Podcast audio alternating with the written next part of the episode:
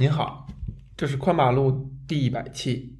当您听到这期节目，如果节目图标底色是白色，那就烦请您再搜索一下关键字“宽马路”，在搜索框中直接录入“宽马路”三个字，点击搜索，而不是选择搜索框下的联想条目。然后在搜索结果中重新订阅黑底白字的宽马路播客版本。原白底黑字频道将不再更新。之后也请您认准黑底白字的宽马路，在一百期当中提到的本播客前身不宅及一点儿也不宅，也都收录在这个频道里。感兴趣的朋友欢迎来考古。非常抱歉录了这个补丁，破坏了本期节目的完整性，这多少违背了我的制作理念。但因为订阅正确的频道是非常重要的事儿，那就请您见谅了。下面请听正式节目，并期待您听得开心。嘿嘿，小红，来，哎呀，百期了，百期了，啊，还挺快。宽马路这个播客的百期，嗯，你要真是算上咱们最早录音这件事儿。可能加起来二百多是有的，百期哈，咱们一定要好好录，恨不得俩月之前就在琢磨这件事儿，俩月甚至仨月不止，不止俩月，有半年了可能，有半年了。嗯，我当时就想哈，我就邀请你录百期啊，小红呢就就是各种拿糖是吧？不录啊？是吗？各种拿糖，后来。有一次，咱们也不是录什么，我当面跟你说，我说百期，如果你要不录，我就不录百期了。不录就不录，意思是说九十九完了就一百零一，也行。我当时想的是说，如果你不录，那就一百期就还当正常一样，就该放哪个放哪个，是吧？当这事儿没有一样，对吧？人这么大岁数了，干嘛还过生日呢？没有人那么愿意过生日。嗯，但是。洪老师确实有这个分量，只有洪老师录才有必要正经的录一期第一百期，而且在这个日子录呢，我还能贪个便宜。为什么呢？邀请他最后还是答应了，就因为今天啊是七月二十五号，意味着什么呢？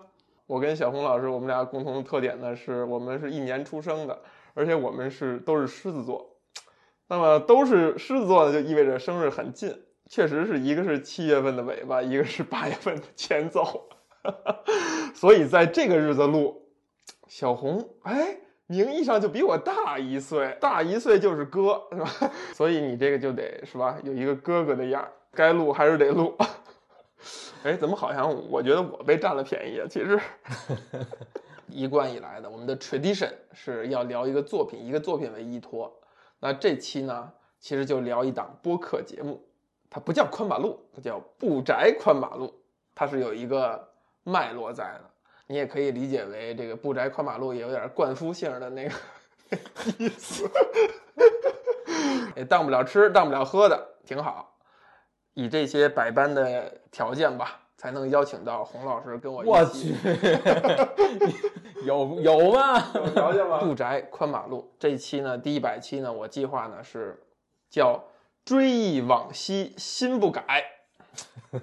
你看，压这个一百这个音啊，追忆往昔，心不改，直接叫不忘初心，牢记使命，不就完了？哎呀，这样很好哈。咱们哎，百期正好今年是某个百年，是吧？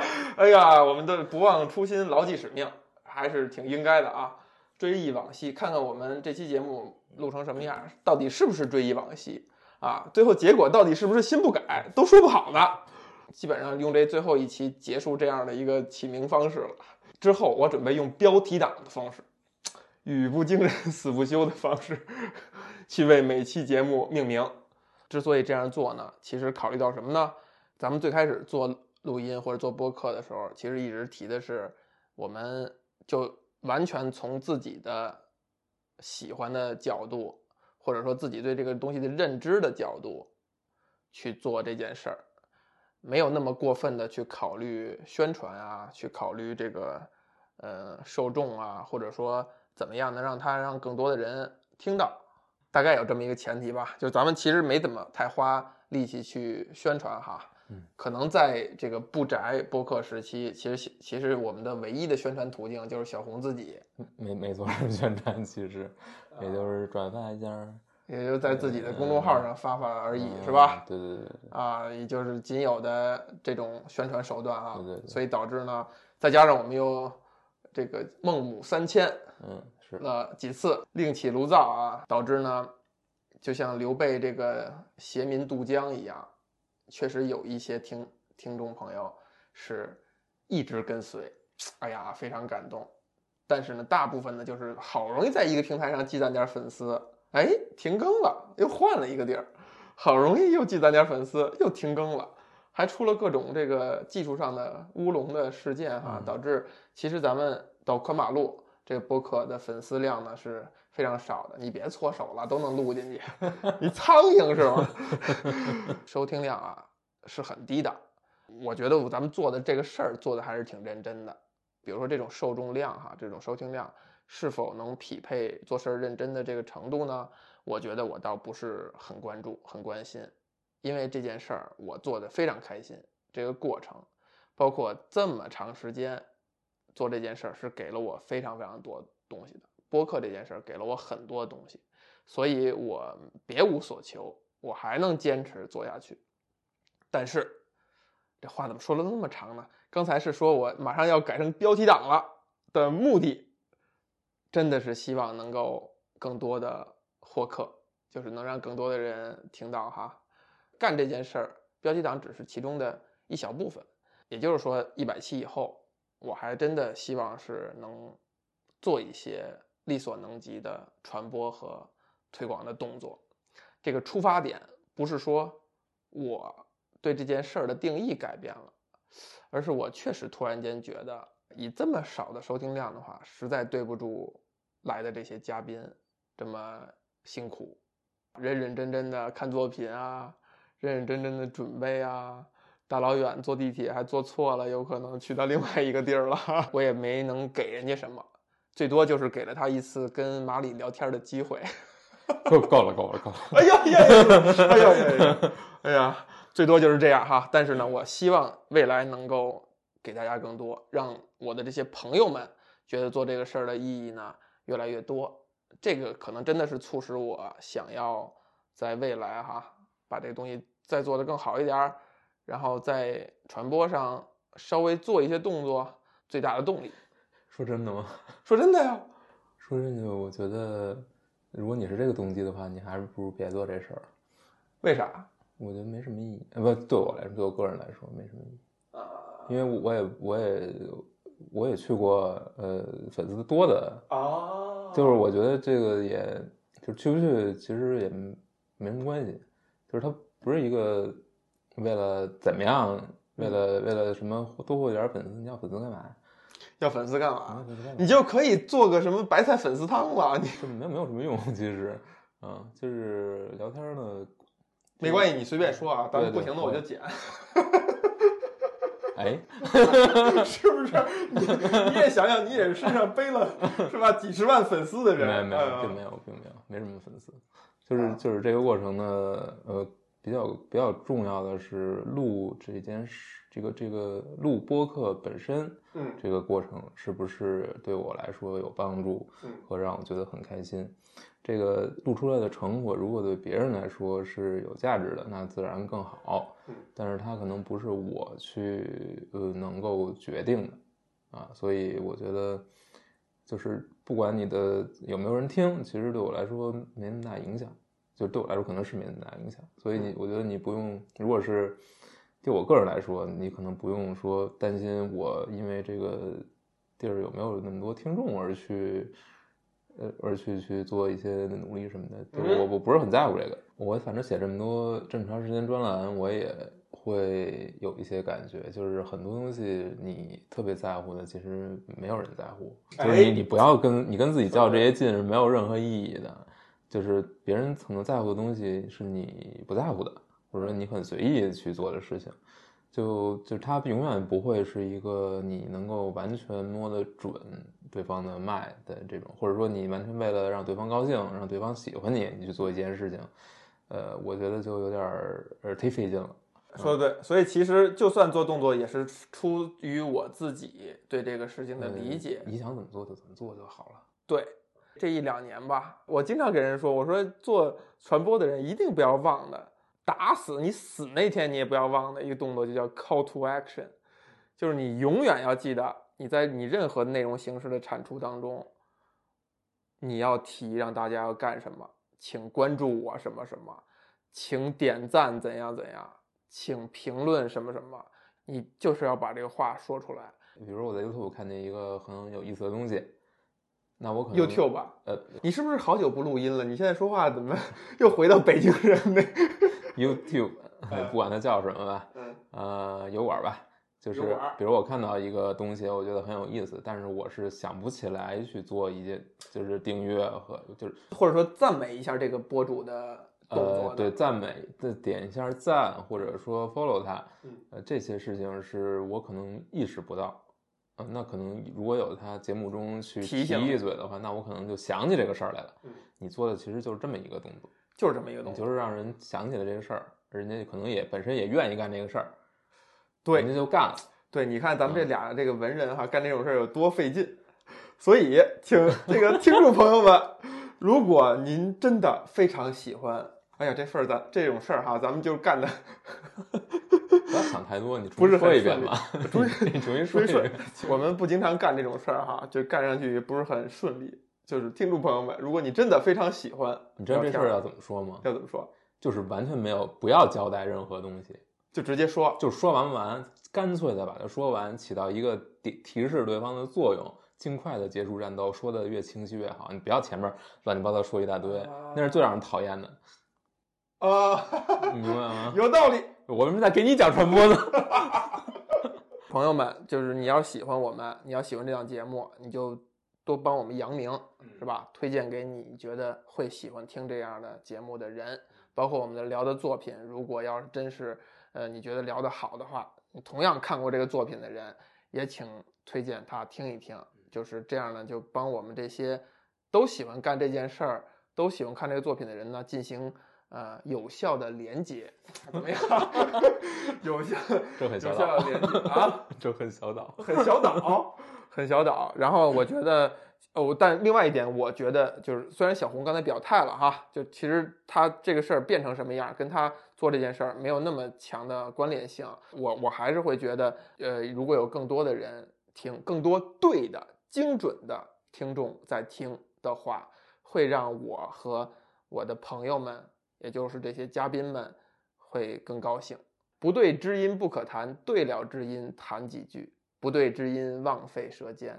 我觉得这个没经过宣传的这么一小博客，能听到的人，应该都是算是我们的知音了啊。另外一点呢，就刚才在说这件事儿的时候，我前一段时间一直在讲，其实做这么长时间播客啊，真的嘉宾在我心目中的位置已经远远的超于一些普通朋友了。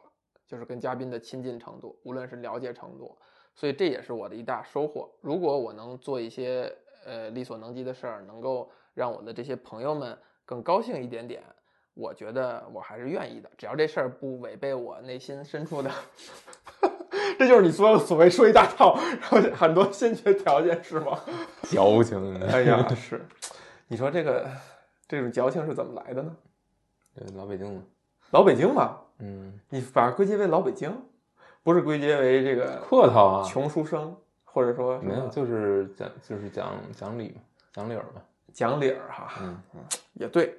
就延续刚才我说的那点哈，最近这不是在帮在在用一些手段在给自己糊口嘛，是吧？干的这些事儿里，其中呢，突然间经过了一些事儿，让我回想起来很多年前流行，现在可能也流行的一个理论，包括小红咱们也聊过，就是所谓的这个叫什么千粉理论啊，一个人有一千个真实的你你的真心的粉丝，呃，那你这个人呢，可能就会能让这件事儿能够坚持做下去啊。他给了一些具体的知道，这个应该是凯文·凯利的一篇文章里写的哈。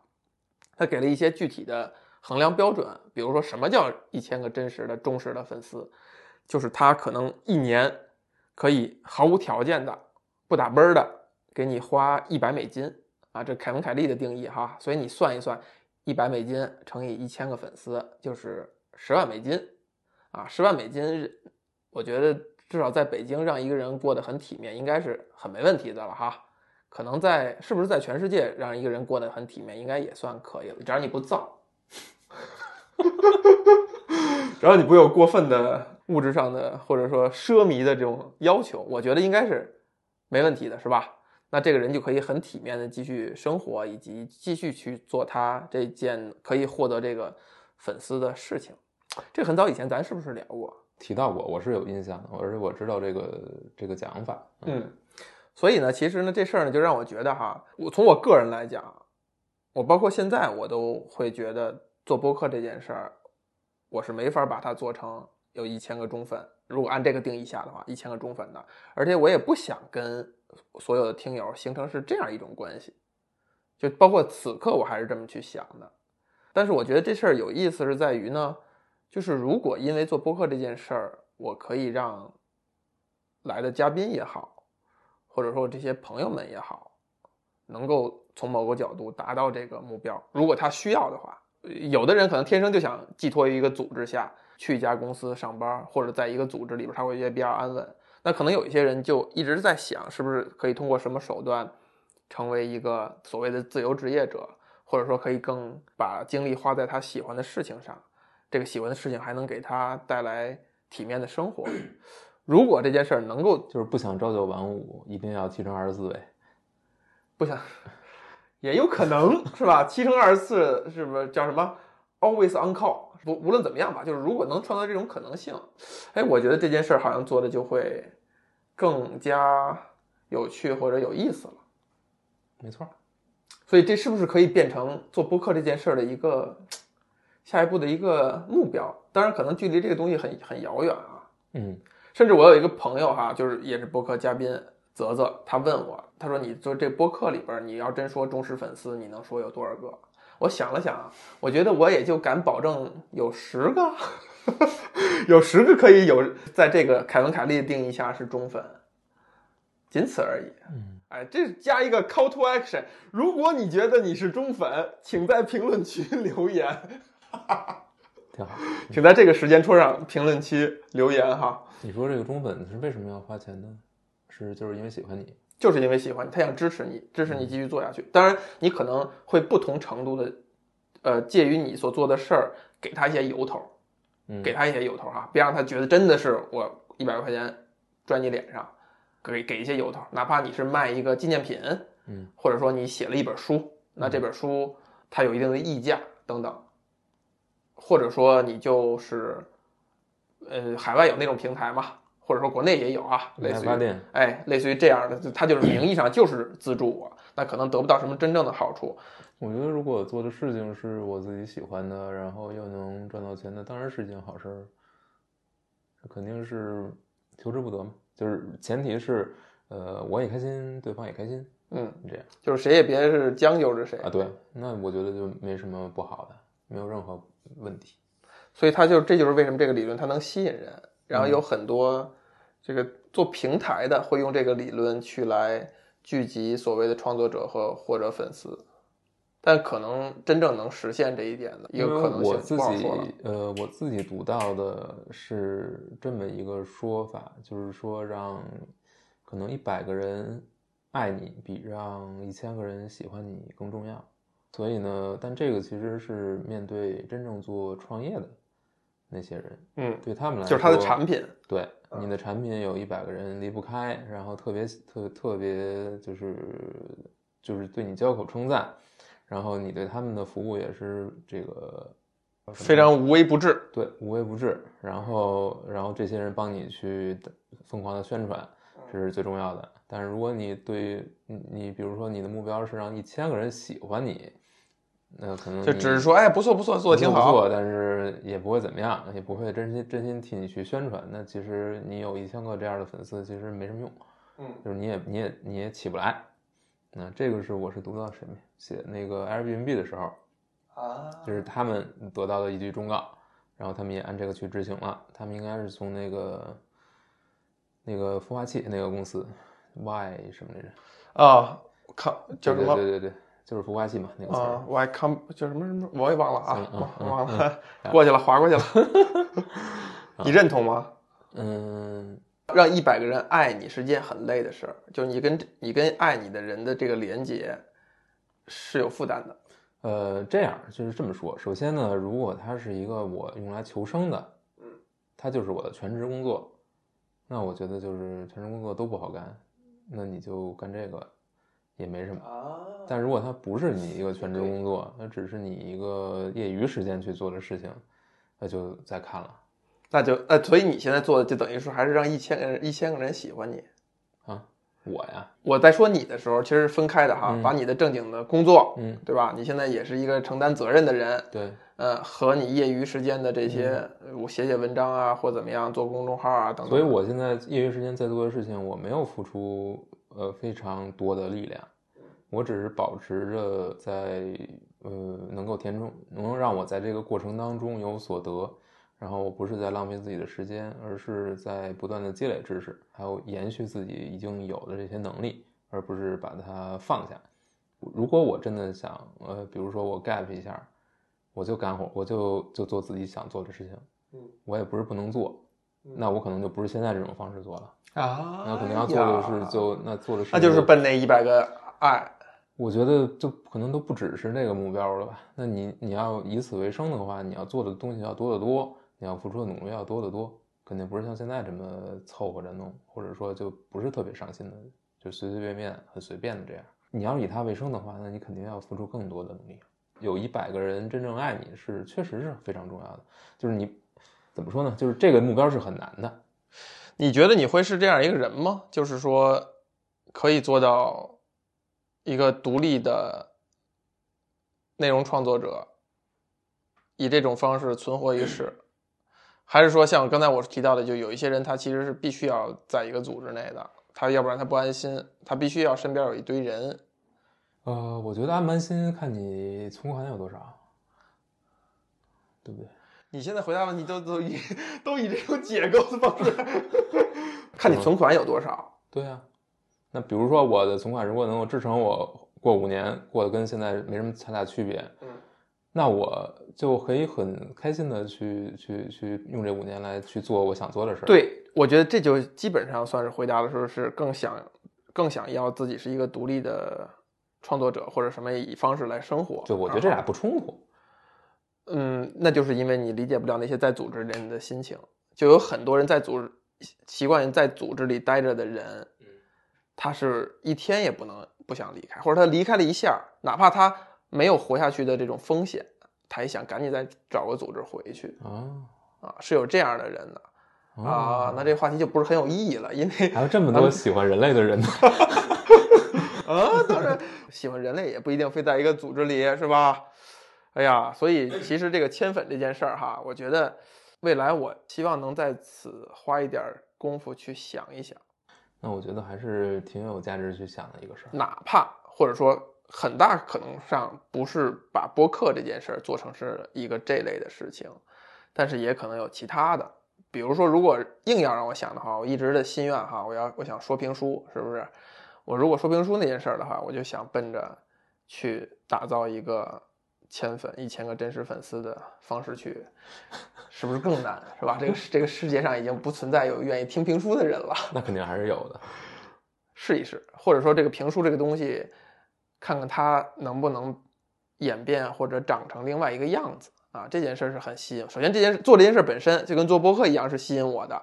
那么，如果说奔着千粉这条路，就千一千个忠粉能够滋养你这条路的话，那可能也是一个可能性。另外就是，如果真的啊，如果真的是做博客这件事儿或者做什么事儿，能够让我的呃朋友们或者这些嘉宾们都可以从中变成一个拥有一千个真粉的人的话，哎，我觉得这些事儿实在太酷了。你知道这个我对这个事儿怎么看吗？我觉得就是它理论归理论，嗯，但就是这个事情其实有非常大的随机性。是的，是的，嗯所以就是说它是一个不可控的东西，所以你可以把它视为一个，你说视为目标还是什么？就是一个方向。一个可以视为一个方向，但是你如果把它定为一个硬性的指标的话，其实对自己其实是有一点，就我觉得是不太合适的。哎，那你是不是在企业里边就很反对 KPI 或者定那个 OKR 的？呃，我觉得我应该是那种人，哎，对，这其实真的也就是两种思路，还是那样，有一些人是太喜欢 KPI、OKR 了，无论是他是成为员工的时候，还是他真的是领导，或者说他甚至是老板的时候，他都会很喜欢这个东西，因为这个东西是让人非常有非常强的安全感和抓手，就是他知道该他该干嘛了，他知道他该看哪个东西，用哪个东西衡量他做的是否对或者是否好了。而有一些人就是从内心深处是极对极度的反对这个东西，他只是想要的是一个大概方向，然后在做的过程当中一点一点去调整，让这个东西变得更好。这才是真实的。我觉得当然，我也是说的后者了哈，就是我们理解不了 KPI 心态的那些人，但那些人他不占少数。我也没有立任何旗子哈，我就是说将来可能会想一想。还有一件事儿，就需要特殊拿拿出一点时间来说一说。其实这件事儿在之前就干了，但是呢，今天一百期正好聊咱们这个播客嘛，我就特意说一说我估计。又是那种你干了也没人关 关心的。没人关心的事儿，就是我买了空间，因为我现在是一个有正常收入的人，嗯，所以踏踏实实买了空间，买了域名儿啊，宽马路点 com 顶级域名哦，后边不是其他后缀啊，宽马路点 com，虽然它不是一个商业机构，但是宽马路点 com 拼音啊，宽马路拼音点 com 买了空间，这个空间呢，确实在海外，所以国内的一些所谓的泛用客户端去访问的时候，网络不是那么的稳定或高效。我在尽力哈，就是有可能将来再换或者怎么样，但是一步一步来，这已经 就是宽马路点 com 是最直接访问这个播客的方法。然后再进一步，我就是推荐用所谓的泛用型播客客户端去收听宽马路，因为这样是这些客户端呢，呃，可以理解为它直接从我的原始地址上抓取我这些内容。所谓泛用型的，大家可以查一查，因为这期节目一百期，肯定我还会在所有平台上上线，所以我就不能提各种名字。我要提名字，就有被下架的风险啊！这就是为什么我这次咬牙一定要买自自己买空间、买域名以及去建这件事儿，因为在有些平台上，我们的有一些节目，就不论什么原因，我已经很小心了，大家自我审查、自我阉割已经做到如此小心了，还是会被下架。甚至如果你推广了其他的平台，提到了其他的平台，都有这种可能性和风险。呃，未来的方向就是把这个事儿做得更更像互联网上的事情，更好、更合理一点儿，而不是像一个局域网、像一个某个平台的附属这样的事情。真的大的平台，它再大，它它都信不过。所以希望大家用最原始的方法。当然，有一些平台是可以有评论啊、交流啊这样的可能性。呃，这就是这个平台的好处，自己的网站上是没有的，啊、所以其实最好的方式，还是更传统的方式是写邮件。但是呢，我觉得这个就是，在这个年代哈，写邮件是多么一个，在我们最开始录音的时候留邮箱，我们就提过这个事儿啊，这是多么一个没有人会干的事情。在当年那个时候，还真的也有一些听众朋友真的写来很长的邮件，呃，我跟小红都非常认真的看了，而且是都是觉得非常的高兴，非常的欣喜哈、就是能在这个年代，大家只发一百四十个字都懒得发，发个表情包就可以的，是吧？某些人特别老爱发表情包，包包被我严令禁止了，是不是？发就急，还是有的时候控制不住自己发一两个表表情包啊。在这个能发表情包就完成交流的年代，如果有人还愿意写长的信，我觉得应该我们应该珍视这样的人。如果你的朋友还愿这样的话，甚至我在跟小红之前在聊这件事儿的时候，他甚至觉得大家推荐大家写写纸质信。然后鉴于我这个狡兔三窟的情况，小红还当时还特意说可以把信寄到读库。你你不记得了，我记得，对吧？所以呢，在此呢，就公布一下小红老师的地址。如果大家想写纸质信啊，但凡你们有点这个想法哈，可以寄到北京市朝阳区恒通国际商务园北三门，逗号读库，逗号鸿运代收啊。具体地址也可以查读库，应该能查到更详细的地址。然后鸿运呢，就是是谁的名字呢？你们猜？小红老，你们敬爱的洪老师的名字，运不是鸿运当头的那个运，可以写错没问题，也可以写，有人写错吗？随便无所谓，只要这个 声音那个发音一样。洪是洪是三点水啊，洪水猛兽的洪。哎，这个这个时间段不要提洪水这件事儿是吧？这国家正在有灾难啊。这个洪是三点水一个共产党，哎不也不能三点水一个患难与共的共。嗯，你看这就正面了哈。三点水一个患难与共的共，运是音韵的韵。说音韵这俩字儿仍然有歧义。因为当时我给别人介绍，我说小红老师她有一个孪生姐姐，她叫什么？他们俩用的哪俩字儿的时候，人家以为是那个那个炊烟袅袅相近的那个音韵，但其实就是那那字儿念音韵吗？不确定，气字头的哈。嗯，但其实呢是音乐跟音乐相关的这个音韵，有韵味的这个韵啊。如果大家想要给这个播客。宽马路也好，不宅也好，我马里也好，小红老师鸿运也好，写纸质信的话，就请记上述的这个地址啊。倒回三十秒 再听一下。其他一些第三方的平台曾经上传的第三方的平台，未来也许我就不再传了。非常推荐大家的是用泛用型客户端啊。当然，现在还有一个小瑕疵。就是苹果官方的这个客户端的中国区的这个 app 是搜不到的，大如苹果都要在进行自我审查。我们现在面对的就是一个不开放的一个环境啊，这个事儿我也会想办法再去呃提交再去挽救。最稳妥的方法就是访问宽马路点 com 这个域名。我当然知道这会给收听带来很大的麻烦，但也许有一天当你发现。再也找不着我们。如果你想听的话，再也找不到我们了。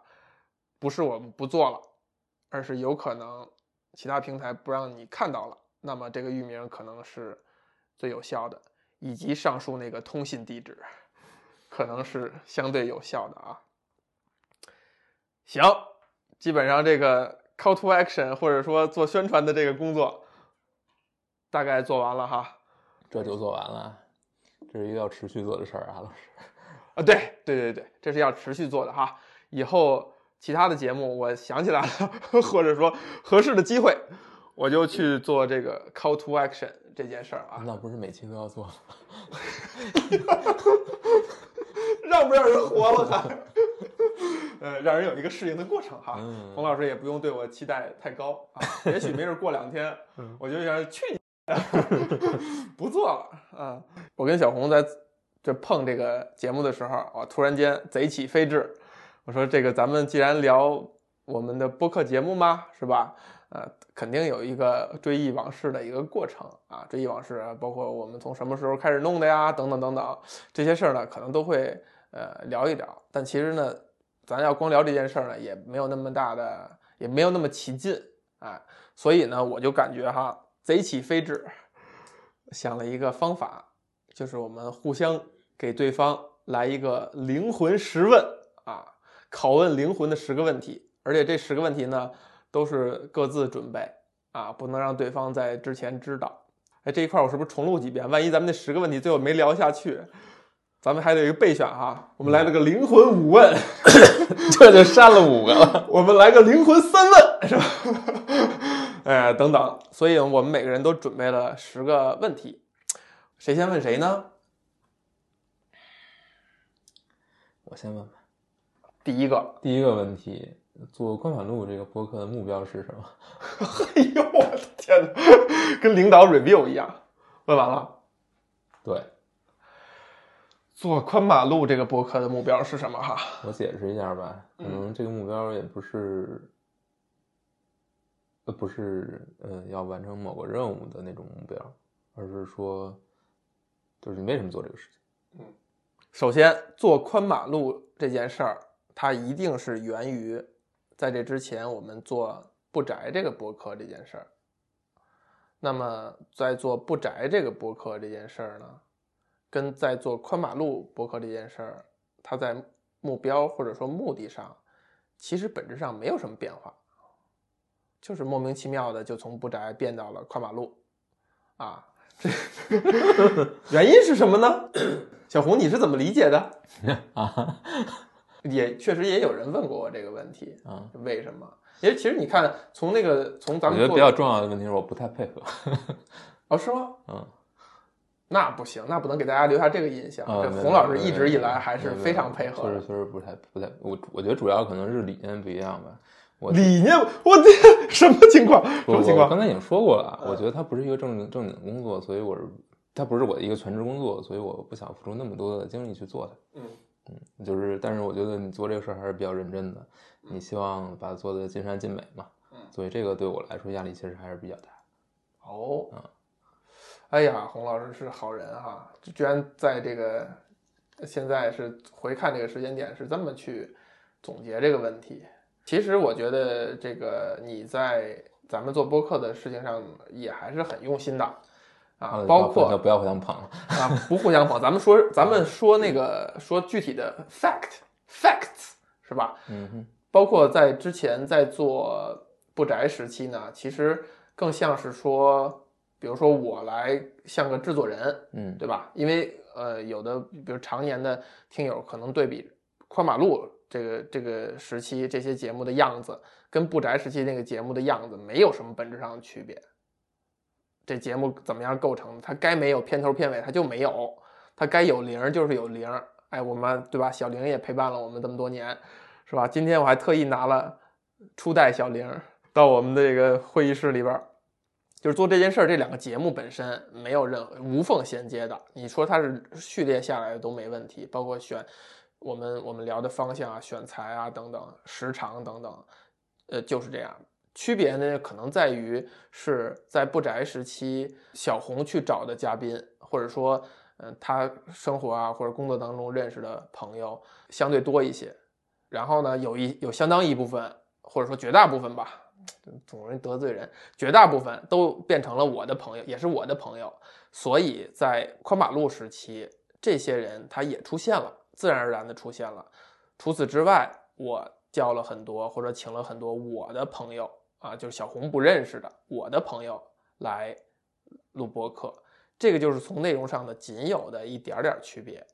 其实，在不宅时期，呃，小红的角色更像是一个类似于外联主任，然后以及这个推广推广部长，你就是还说拉皮条了。拉皮拉皮条 不是从内容选嘉宾上是吧？是个外联主任，在这个播客的宣传上，这也主要是以小红为为主啊，宣传部长吧，宣传部长大概是这么一个职位。而我呢，更像是这个东西的一个呃制作人，或者说在录音的时候，呃，算主持人或者说控场这样的角色。我们是有一个内外分工的，对吧？男男主外女女，嘿，呃，是是这样一个就是呃谁是爹谁是妈的问题，嗯，对吧？但是呢，这哎谁是爹谁是妈这个问题，其实就可以再往前追溯，就是不宅这个博客的呃原初呢是有一个一点儿也不宅这个音频的节目。这个节目我今天看了看，咱们放第一期的时候是二零一五年的六月，二零一五年哦，距现在是六年，整整六年哈，六年过了一点，因为咱们现在是七月份，也就是说，其实咱们做类似于播客这件事儿，可以说是做了六年，一点儿也不摘这个。我都不敢把它叫做播客哈，一直说是一个音频，就是咱俩随意的找一个地儿。当时是因为你要写稿子什么之类的，我们偶尔会在你写稿之前一起聊一聊，拓宽拓宽思路等等。然后我们就把这些东西录下来，然后你就很随意的其实是放在网上的。但其实现在如果从我的感觉上判断的话，我们粉丝最多的时候，可能反而是一点儿也不宅那个时期。可能是因为早吧。可能因为早哈，二零一五年如果真是说上传个音频当做播客一样的话，好像还没有那么多人。嗯，如果真的再往前倒，就是一点儿也不宅这个名字的出现，那就真的是二零一四年了。就是你刚开始写这个公众号，这名字虽然是我起的，但是你独立的建立了这个公众号，而且一人完成了像一本杂志一样的这个稿量。现在写的很少了。如果我没记错的话，我好像是在第二期的时候就随便写了一篇，就投给了你哈。等于说这事儿我也算是最早参与吧，最早参与。所以如果你硬要追溯的话，我觉得就追溯到了二零一四年了。那二零一四年距现在就整整的是七年，哎，七这个数字哈。呃，你问什么问题来？做这事儿的目的哈？目标，目标。说目的也可以吧。从这个脉络上一步一步下来，让某一个思维方式或者某一个目标越来越清晰了，一直落到宽马路上。我觉得目标就是继续做下去，录播课这件事儿继续做下去，直到做到我不愿跟人讲话为止。行，可以。还需要展开吗？不需要。你看你，那怎么叫不想跟人聊天呢？对呀，我也想象不到那个场景嘛。所以这就是为什么我说会一直做下去。这件事儿对我来讲，它它最大的动力就在于我找到了一种形式，一种形式，以及把它封装成了一个样子，以及投入了这些精力，所有的加在一起构成的这个东西，它可以让我堂而皇之的。去跟一些朋友认真的、严肃的、仔细的去聊天儿，而不会显得很奇怪，嗯，对吧？比如说，你要是跟你一个朋友，你说哪天咱拜拜，咱们认真的聊一聊，呃，某某某一部电影吧，人家会觉得你跟傻子一样。对啊，对不对？对啊，是这样。那如果你要说我们一起录一期播客，好像就是有。有粉丝不是有读有听众，有一个观测者在看，对对对，你就或者说哪怕这个东西不是没有观测者啊，零粉丝零关注，那我们在做这样一件事儿，好像它就变得就很堂而皇之，或者说更容易开口了。是，嗯，其实真的因为做录播课这件事儿，包括做快马路以后，让我很多以前的朋友一起来录，嗯。跟他们的关系或者说对话的方式会发生一些微妙的变化，而且这些变化是我希望看到的，就比大家一起吃吃饭、随便开开玩笑，嗯，要好很多。做播客这件事给了我非常非常非常多的东西，目前还没有看到危害。有屁危害？不知道啊，万一呢？咱这话得说的是吧？滴水不漏。是是是，不是，其实就是说，呃，目前投入的精力也好，因为所谓的危害就是，比如说这事儿你投入了很多精力，它原来慢慢的变成了你的负担，或怎么样，或者说你需要咬牙坚持，会有一些偶尔有那么一些时刻，但是肯定会，但是它非常容易过去，而且当你再遇到这些时刻，比如你剪一期特难剪的节目，花了大量时间的时候。你会产生一个想法，我我花这么多时间干这件事儿，在干嘛呢？对吧？录完了这爽的过程我已经爽完了，我为什么还要再干这件事儿？偶尔会有这样时刻，但当现在当这些时刻出现的时候，你会清晰的知道这个时刻它肯定会过去的，所以你就不会在意这个时刻的到来，因为把它剪完，把它放放出去是完成的完整的构成了这件事儿。是缺一不可的，它会促使你继续做这件事儿。行，可以，可以了。嗯，好，到我了。你以为你一下问完了呀？好，我的灵魂十问哈，第一个问题，这个问题先热热身啊。龟兔赛跑为什么龟赢了？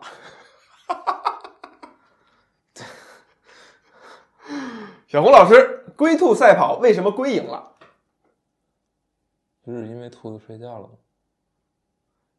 就完了，回答完了就完了，或者说这事儿你要觉得想把它答的有意思一点，有意思一点，或者说更符合你的特点。龟兔赛跑为什么为什么龟赢了？咱们还聊过什么来着？阿基里斯与龟。对，哦，别别别，我不是给你提示啊。没有，我也没打算按你的提示，我也不知道怎么按别人的提示来来回答这个问题。嗯，龟兔赛跑，为什么龟赢了？龟赢了。应该要剪一段空白出去。没关系，为什么提这么难的问题？热热身，先让脑子转起来。如果这个龟兔赛跑龟赢了，这是一篇小说的第一句话，你会怎么样展开这个故事？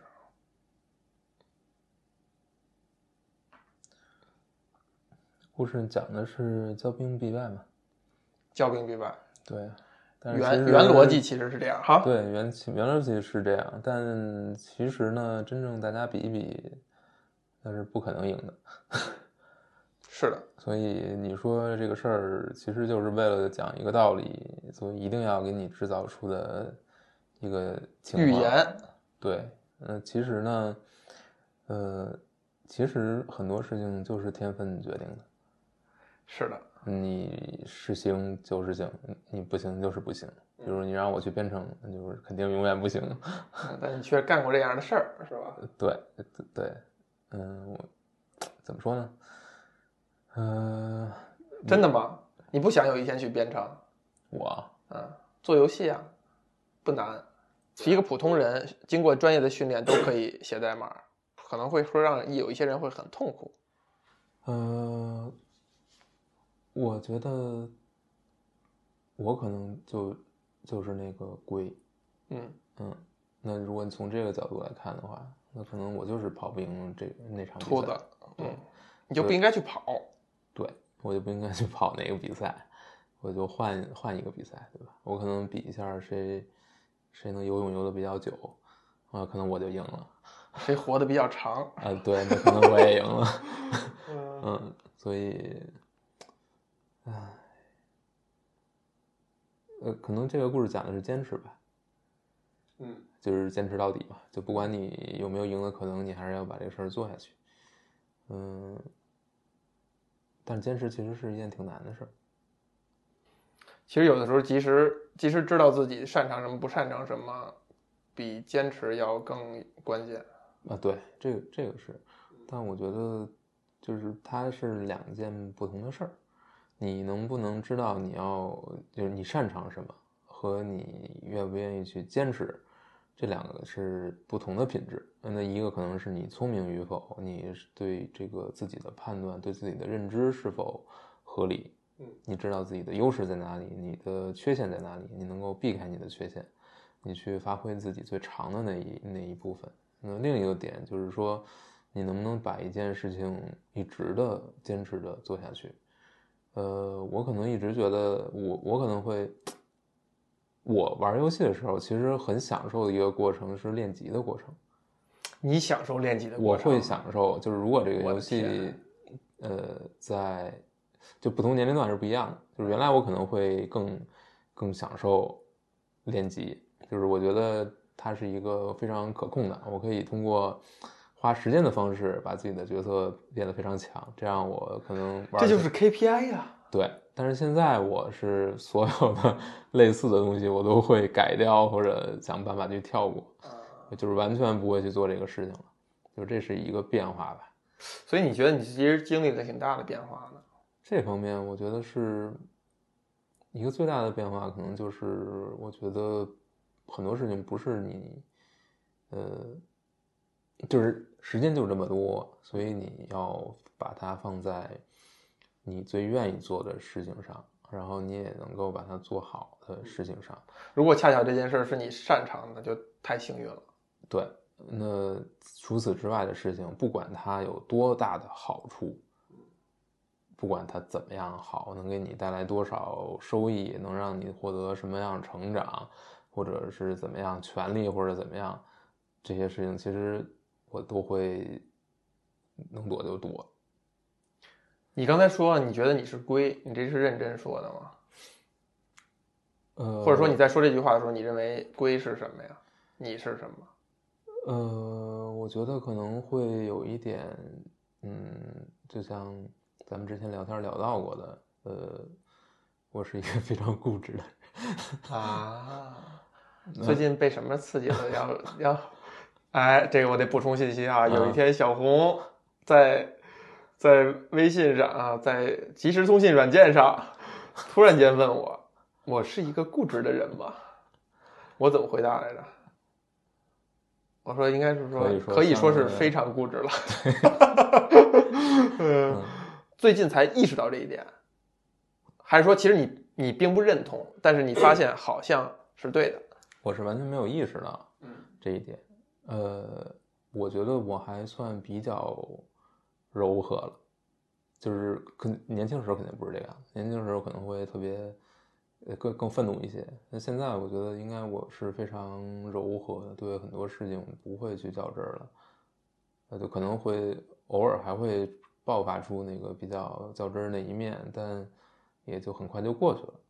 我觉得我在起码在我们家里边是属于一个最柔和的人，嗯就是所有人的情绪中转站，就是他们到你这儿撞墙上了就。谁谁谁生气了，到到我这儿发泄一下，然后他们就过日子去了，我就我就打打游戏就消耗掉，就就就就消化掉了。哦，是吗？不是说那个对我啊，就是说他们会跟你抱怨老抱怨不抱怨其他人吧，就是啊不管是他们生活中的还是什么样的，就是我这边其实就是看的不是很那什么，所以我觉得我不是很固执的一个人，也可能不是我我是没有这个认知的，但是问过之后，我我是可能意识到，其实确实是他不是那种表面上的固执了，已经或者固执的展现形式是不一样的。对，不是说我跟你较劲或者怎么样的，而是另一种另一种固执，就更可怕。如果再给你一次机会，重来一次的机会的话，你是想当兔子还是想当龟？你当不了裤子。我觉得人是要有这个自知的。你当不了兔子。我觉得我是当不了兔子，就是兔子意味着什么？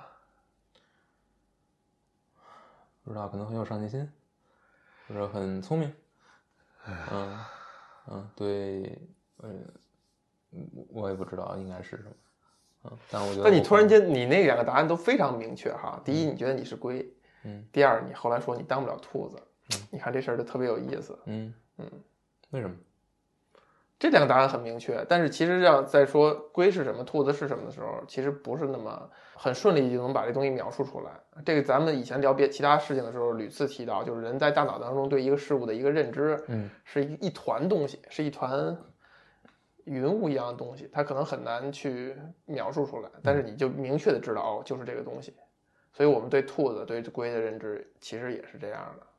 嗯，可能我年轻的时候，我觉得自己是一个很聪明的人，啊，但是现在我会我会知道自己其实只是有因为你遇到了我，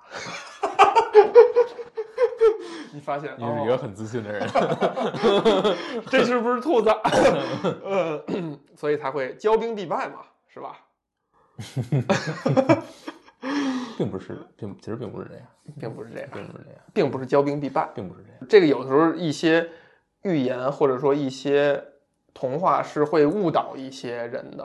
啊对这个东西就是他没有帮他认清世界的真相，给了他一些美好的假象。有一些预言，它的害人程度甚至远远大于了它劝人向善的程度。但这个我觉得也不用怪这个预言本身，是的还是看你自己怎么去解读它吧。是的，嗯，这问题算回答完了，你觉得呢？可以，可以，挺好，挺好。呃，到你我这个问题其实也已经差不多了，对对对，没关系。那就是呃，听播客、录播客、剪播客这些事情的乐趣是在哪儿？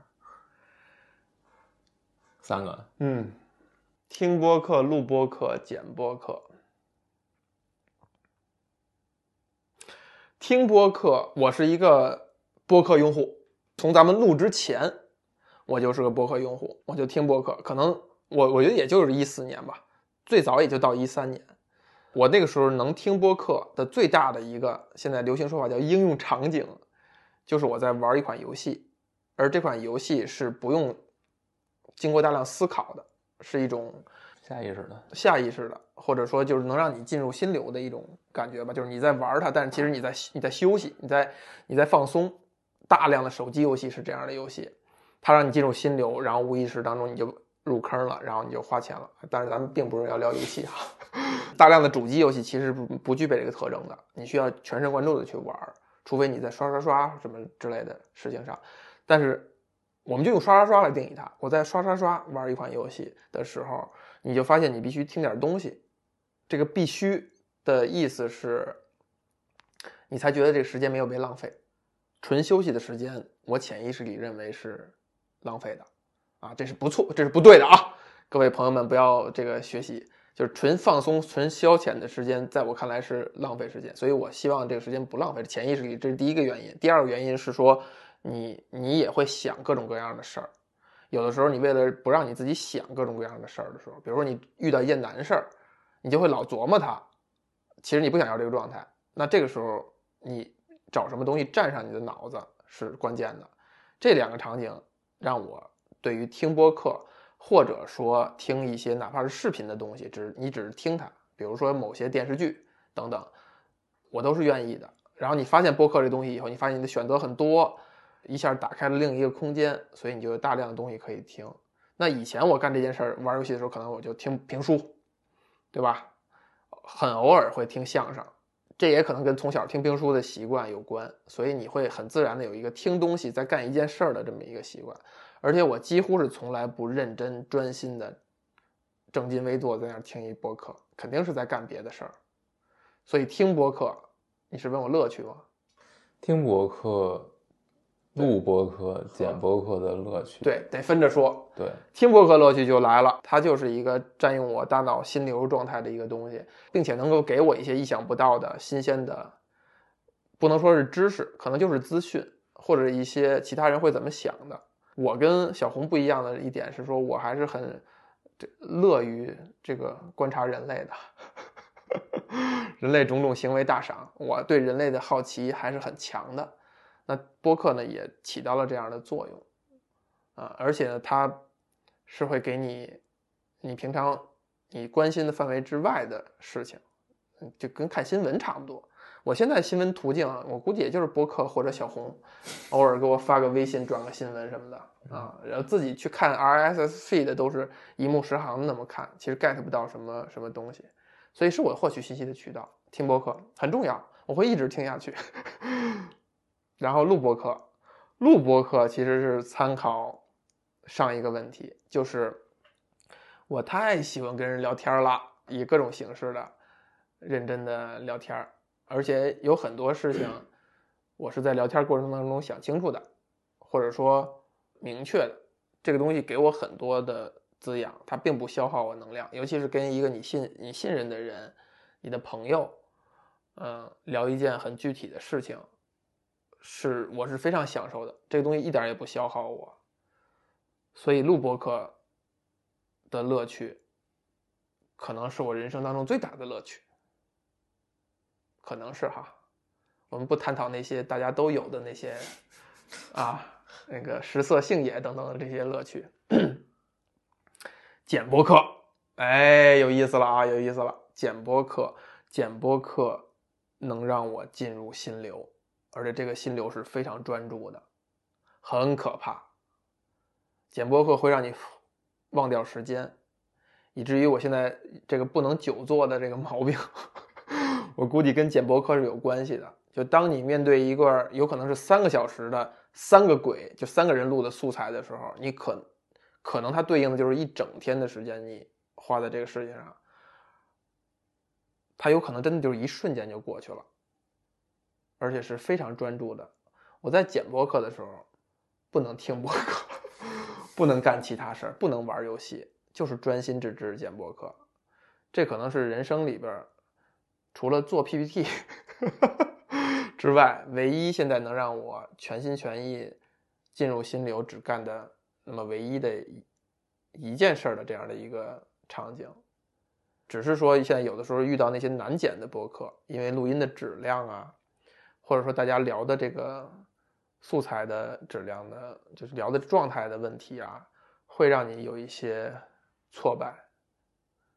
但整体还是很享受。整体过程大部分时候是很享受的，就会忘掉时间的存在。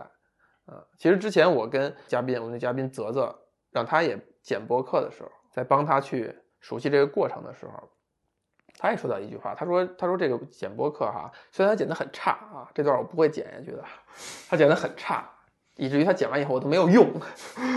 但是他说他剪播客这过程，他可以剪一天都可以，就他能够明白剪这个东西的时候，你能得到的那个好的感受。所以小红，你没准你也是喜欢的，你可以试一下，no no no no，行吧？行行行，回答完了哈，到我这儿，哎，这个咱俩这问题还真的恰巧对上了。你看哈，我们今天既然聊播客这件事物哈，我们其实需要一个过程，把这个播客这东西好好的解构解构，好好的分析分析。那就是这个问题。有人问过我说，洪老师这个听什么播客呀？他不宅也好，空马路也好，最喜欢听哪期？除了你们录的这些播客，他最喜欢听什么？我说不用除了，所有都加在一起。你的洪老师不听播客，这个问题就是，小红，你为啥不听播客？我没有听东西的，就是我可能就是听歌了，我就我没法分心，就是没法同时做两件事情，我没有这个能力。那我要听的话，我听播客的话，那我就是肯定全心全心全就是全心全意的听，全心全意听。但是呢，播客这个东西其实是不适合人全心全意听的，还真是，就它不是高密度到信息那么强的程度。不，它也不可能做到高密度，对因为它是没有视觉辅助的，它是一个听过就过去的东西。嗯，所以呢，你你你，它真做到高密度呢，你你也受不了。你你就说白了，它就是最适合的是可能是开车，哎，但你又不开，呃，对对，我现在，但是我现在骑车嘛，但是我也没有，我就是听歌。对呀、骑车骑车是一个很好的听播客的场景。啊是啊 你看，你看，没有很好的剖析自己。啊，但我但我可能就还是没有那个，就是没有那些特别让我，我觉得很大一个原因啊，就是就是这个我很容易讨厌一个人，啊，所以你这个还算触及灵魂。对对对对，所以你让我听着听着，我可能我就讨厌这个人了，就很可能他因为某一个原因就就踩到我的雷区了，然后所以我就慢慢的我就讨厌所有人我就还是不听了。哎，这个点说的太有意思了，是不是很容易讨厌一个人？嗯对对对，但是你这个点一下就把我们要，如果我们想要解构播客的话，或者说我们去分析播客到底是一个什么东西，呃，其实嗯播客就是在听人。嗯可以这么说。对，就是你，你最后听的，无论它是什么题材，以以什么为依托，呃，讲什么东西，最后你能常听的东西，不是因为他讲的那个事情本身，而就是你认同了这个常在这说话的这个人，你很喜欢这个人，他听他说话你就入耳，嗯啊，你就愿意就跟你就跟就这就好像是你去外边吃饭，那边饭桌子有几个人在聊天儿，你坐在他旁边儿，哎，你听着你就觉得哎挺有意思，他们聊的挺有意思，你就会在这儿多坐一段时间，就是这么一个感觉。最后其实就是听人，那你不听，其实可能就回到那一点，就是你不喜欢人。哎呀，这么说，我还是能觉得自己哈，嗯，这个被洪老师青睐也不容易呢，是吧？我们能够相处这么长时间，对对对，但我也不听你的。那你觉得播客是什么呢？咱们聊天儿？聊天儿。对对对，你们的洪老师在这个 之前跟我说了，说对于我来讲是认真做一件事儿，对于他来讲就是聊闲天儿。没有没有，我我觉得刚才听你说的有一点挺好啊，就是说认真的去探讨一个事情。我觉得我也不是不喜欢聊天儿，我是不喜欢聊闲天儿。嗯，就是我觉得特别累，就是对我来说一种是一种极大的消耗，尤其是就是还得找话题，就是我一个找话题，我我我实在是没有没有兴趣；另一个就是当别人提出一个话题我不想聊的时候，我实在是没有兴趣跟他持续寒暄寒暄下去。我我不想把我的时间 花在这上面。这个都不是因为不是不是我现在才有的习惯了，我我从小我就我就不喜欢跟人家就是就是为了一个我毫无兴趣的东西去去聊去去聊天儿，我就没完全没有这个想法。嗯，我就忍受不了这种这种过程，就是赶紧他妈给我闭嘴，赶紧我要离开，我就是这样。从小吗？对对对，就是这样，就是我就不想跟别人去说说，就是搜索一下是吧？对对对对对，别别跟我搜索，不不跟你搜索，太累了。嗯就就完全是一种消耗。但是如果是认认真真的就一个感兴趣的事事情，大家去讨论，那我觉得没有问题，就可以可以可以可以陪你聊，就是就是呃，就不管是谁吧，就是大家认真聊一个东西，我觉得是一个对大家都有好处的一个事情。也不是有好处，而是说就是说不是让你很痛苦，起码对对。对吧？你说有我喜欢用的词儿就是有营养，这营养这词儿也就它也有点功利啊，但本质上就是这样。就这事儿你为什么会愿意做？对对得起你的时间，就是对吧？对你的生命，对得起你，就是你觉得这个事情，它对你来说不是一个，起码不是一个损害，嗯，起码不是浪费你的时间，不是，起码不是在慢性谋杀别人，嗯啊，对吧？就是大家不要，就是，就是，呃，己所不欲，勿施于人。嗯，如果别人拉着你聊一个你不喜欢的东西，那你是不是也很痛苦？我呀，啊，你就说 specific 的我是吗？对，还是你觉得能忍？只要这里面有一些你能，你觉得有有意思的东西。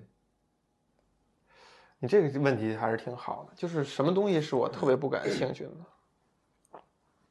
就是特别，就别人就别提，嗯，提就除了表情包，呃，但是表情包都可以聊，对吧？这个这个现象是吧？现在很值得很值得探讨，大家现在已经不用文字来沟通了。你知道为什么？我觉得很大一个原因就是因为表情包就是文字是很容易产生误会。我觉得表情包还啊，也你要这么说也对，这个角度是对的，嗯，就是文字可能会有歧义，就很而且可能是在你意识不到的时候。呃对，所以呢，就是不同人用表情包有不同的理由。那对我来说，有时候可能就是为了弥补一下文字的无力。嗯，文字的你看，咱们就真的在来聊表情包，所以很多事儿咱们都可以聊起来的，对吧？但是但是你发表情包的时候的感觉就是没什么话想说了，是吧？对对对，对就是这样，没有误会。对不对？这个东西不像是说容易有歧义吧？对吧？你发一个字儿，哎呀，我想想啊，我不会有那种严格意义上特别不感兴趣的东西，嗯或者说，就算这个东西我再不知道，嗯，应该在聊天过程当中能够聊到一些可能我感兴趣的点，想获取的东西吧我觉得就还是有还是比较有好奇心的一个人。哎，比较有好奇心。嗯，但我的好奇心可能就非常呃受限，就是在在某一个方向可能我很有好奇心，嗯在嗯这方向之外我就自然屏蔽。嗯，嗯，这点算不算固执？算是吧？对，呃，对，所以我想了一下，就是意识到这一点之后，我也没打算要改，可能改不了。啊你就觉得还行？这改不了，改是改不了很多东西对吧？小时候都不一定能改得了，咱现在这这这岁数再改，万一这人就塌了呢？那倒不是，就是会很不自然。就是你，就是他，如果不是你自己内在的长出来的，长出来的东西，你勉强自己去做的话，其实会不光是你自己不舒服，你可能还会让别人不舒服。那其实你刚才回答这问题啊，为什么不听播客？最后给的那原因已经很很底层、很抽象了，没碰到你喜欢的人，可能是，那就是这个话题就是就有意思了。就是如果世界上有一些人他开播客了，谁会你会听下去？啊，小岛秀夫肯定你会听，会会听，会听，会听。还有谁？仅此了吧？也不是，你比如说，其他人没有这种了解到，你认为听他的播客不会让你产生错愕，或者说不会让这个形象立刻扭转。我还是有很多人，如果他真的有播客的话，那我肯定是愿意听的。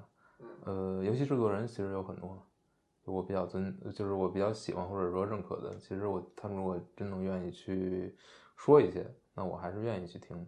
就即便是以播客的形式。就操，什么叫他妈即便播客形式？你这嘲讽了，嘲讽了所有在听播客的人。行行行行，这个话题不易展开，再给你一次机会找补一下。嗯呃，就是说如果有文字的话，我肯定看文字了。啊就是还是那样更高效。对，但他对，但但是他跟听博客还是不一样的。那肯定就那个东西是，你比如说我我这个也可以算是一个洗粉儿的一个动作哈。我听不进去梁梁文道的各种东西，呃，但能吸粉啊。我觉得有可能会哈啊，因为梁文道也算是一个名人嘛，可能喜欢他的人很多，是可能这是个洗粉儿的动作了哈。但是我也，嗨，你看这人做的还是没有足够的想要推广这个博客，就不能干这种事儿。但是我想说的是，我之前点进去他的一个博客听，真的是因为他那期的标题就写出来他在跟余华对谈。那我对余华就这位作家，我肯定还是好奇的。他的书我也看过一些啊，新书我也看了，所以你会非常好奇，他肯定是要谈谈那本新书。你进去听，你听完以后，你也首首首先我也没有那么专心致志，但是也不会感觉到你会对此多更喜欢他，也不会感觉到对此就不喜欢就去魅。但确实是你听到这个人的声音，会对你脑海当中建立这个印象啊，或者这个人在你这存个档，这个存档的丰富程度会更深一些。那相当于是我，你看从高中看余华的书到现在这么多年，第一次听到这个人声音，这件事让我觉得还是挺奇妙的。你觉得作作者站到台前去让别人知道他是一个什么样的人，本身这个动作是你是支持的还是不支持？我认为是有风险的。嗯，这个风险在于，我现在越来越认同一句话啊，就是没有艺术，只有艺术家。对，咱们以前聊的时候也也数次提到了，在这个前提之下，艺术家站到前台来让大家看是没有任何问题的，是没有任何问题的，是最直接的去你去欣赏艺术的一个动作，就是你能够更更近距离的接触这个艺术家，我觉得都是好的。风险就在于有些人他够不着艺术家，够不着，但是他机缘巧合或者怎么样，他做了一个好的作品，那对他来讲就是风险了。就是他的人可能比作品给大家的印象要，不能说不好吧，要不那么耐人寻味的时候，很可能他走到前台会失掉他拥有的一切啊。当然，如果广义上来讲，这也不是一件坏事，就是你自己认为自就自己认命自己不是艺术家了，我觉得也没问题。我问完了，该你了。哎呀，第三个问题就是，你觉得你能找到多少个愿意花钱支持你的人？哎呀，你看看，古之高见都有暗合哈。你准备的问题，我能找到多少愿意支持我的人？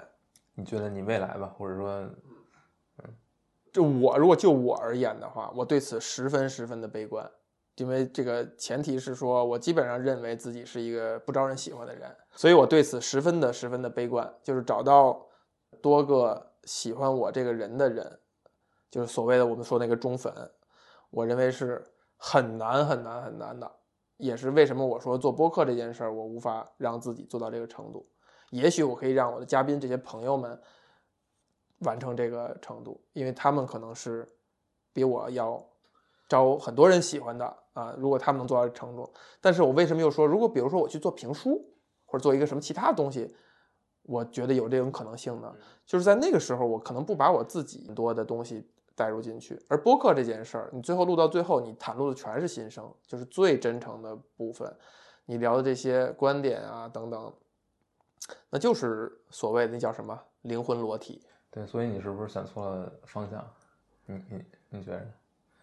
那个最底层、最底层做这件事的原因，还是因为做这个事儿本身足够吸引我，足够让我开心。那跟说评书相比呢？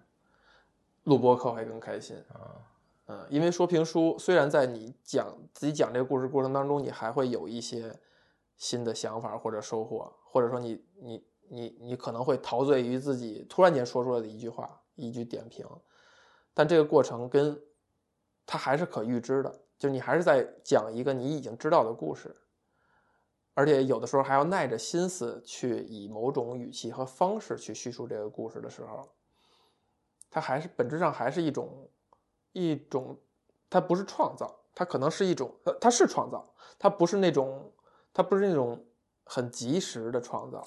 这个很有意思，就是说，你说说不说，呃，讲评书是不是一个创作？讲是个评书的创作人算不算艺术家？绝对是个艺术，绝对算创作，绝对算艺术家。我指的那个，我说那创作那个词，这俩都算。我是想说那种及时的，因为评书在我看来是需要一个提，就是提前准备的东西是要很多的，嗯那写小说也是提前准备，是的不是小说是的在现场给你，所以是创造。嗯那录播课呢？你看啊，咱们做播客跟其他那些，就我指的是聊作品的播客的最大的不同是说，我们提前准备那个工作做的非常有限啊。嗯，对，非常有限是一个客气的说法，就是不做，对吧？这这闲聊的那种播客，他不做准备，他随时碰撞，那可以理解。但是聊作品的时候，你如果不做准备的话，其实还真挺，嗯，挺挑战的啊、所以有的像有一些听众或者说朋友会突然间意识到，哦，你你聊这个时候你不是想好了的，你是聊的过程当中才想的，他会觉得很惊讶，他会觉得，哎，很多东西还以为是咱们想好了，然后就是来这儿表达一下就完了。那他们得脑子里记多少东西？呃，对呀、对呀、那怎么可能记得住呢？对，所以其实很多就是聊的这个过程当中，这些新的东西，就是你自己都不知道你自己会这么想，会这么表述的时候，这个东西是这事儿最大的乐趣嘛。这也是很多我有有的朋友录几次以后，他突然间意识到了录博客这件事儿的乐趣，就跟你去听、去想象肯定是不一样的。那评书呢，也是我还没有正经去做哈，虽然小的时候零星会说一说，但是也许做的过程过程又给我很多新知，没准我发现这个事儿是比录播课还要让我感兴趣的事儿。但是在我想象的过程里边儿，它还是一个需要准备，然后嗯，你呈现的时候呈现就完了的事儿。那我衍生一个小问题，就是你觉得被很多人喜欢这件事情是是一个好事儿还是一个坏事儿？或者说，对于一个一般人来说，他被很多人喜欢的概率有多大？另外，就是一个被很多人喜欢的人，他到底是表露了他真正的自己吗？嗯，就是所谓所谓的千粉，所谓的不管是还是一百个愿意为你花花多少钱的人，嗯，这个这个东西本身它，你你去仔细看一看它，它它这个东西到底是不是一个谎言？我觉得人可能有有一个想要成为的一个方向，就是你想要成为某一个人或者某一类的人，这样你在生活当中你就会去朝着那个方向努力。我指的不是说外在的啊，就是你自己个人啊。这就为什么有的时候小时候大家都问谁你的偶像是谁，对吧？你更崇拜谁？其实某种意义上就是在说，就是你你想像他那样或者变成他那样的人。你选的那些偶像和就是 role model，他应该是受很多人喜欢的，因为他之所以成为偶像或者他成为名人，就是大家都知道或者大家都爱戴他，都都传颂他的事迹，那就是他就能受很多人喜欢的。那那些人，你你如果看上去他如果是一个活生生的人，他没他是完全坦诚真诚的一个人的话，他能过得很好吗？他也能过得很好。所以我觉得世界上是会自然的存在有一些人，他就是。可以做到让很多人喜欢，他没有额外做什么，他没有为此付出什么努力，他就是一个惹惹人喜欢的人，他就是一个惹人喜欢的人，嗯，那他就很容易做到，就我们说千粉也好，或者怎么样也好，或者有很多关注也好，或者甚至他成为一个大家都爱看的明星，有这个可能性。那肯定有很多人，如果他自然状态是不招人喜欢的，但是这就。说到一个不太政治正确的点了，就是不是每个人都有不招人喜欢的资格、嗯、资格的资格，其实是资格。就是也许你不招人喜欢，你如果再不调整自己，任由这样呈现的话，你可能无法立足于这个社会，甚至性命都受到危险，对吧？你看，咱们如果将来成为了招人讨厌的怪老头，又没有子嗣的话。没准哪天就被人弄死了，就就给扔到七十岁抬到山上去了，对吧？你要不招人喜欢，没有人在意你，甚至有这样不讨巧的人，他在一个大组织里边，不会有人有好处的时候想到你，背锅的时候可能就会想到你，等等。这种事儿屡见不鲜。那恰巧我就是这样的人，我有没有资格任由自己是一个不讨人喜欢的人呢？我觉得这个事儿就是在论证过程当中，人在面对生死存亡的时候，最后一刻还是会有求生欲的。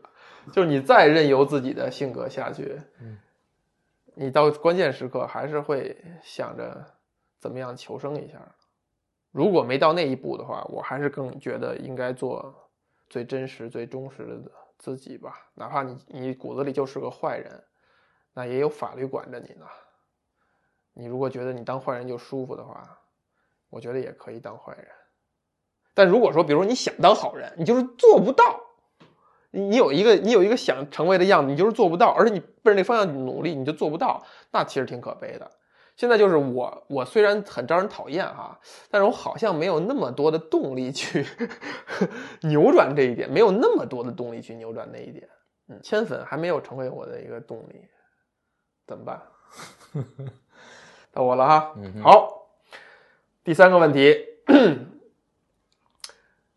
我们刚才细数了历史哈，如果追溯到最开始出，呃，起因就是你一四年做了一点也不宅这个公众号，虽然那就是你的东西，但是我感觉那是我们一起去做这件事儿的一个最开始、最初始的那个状态啊。虽然我们认识时间比这个要长，但是你如果现在抽象来想的话，我们算是一起共事了七年，我们共事了七年，我们一起做了一个。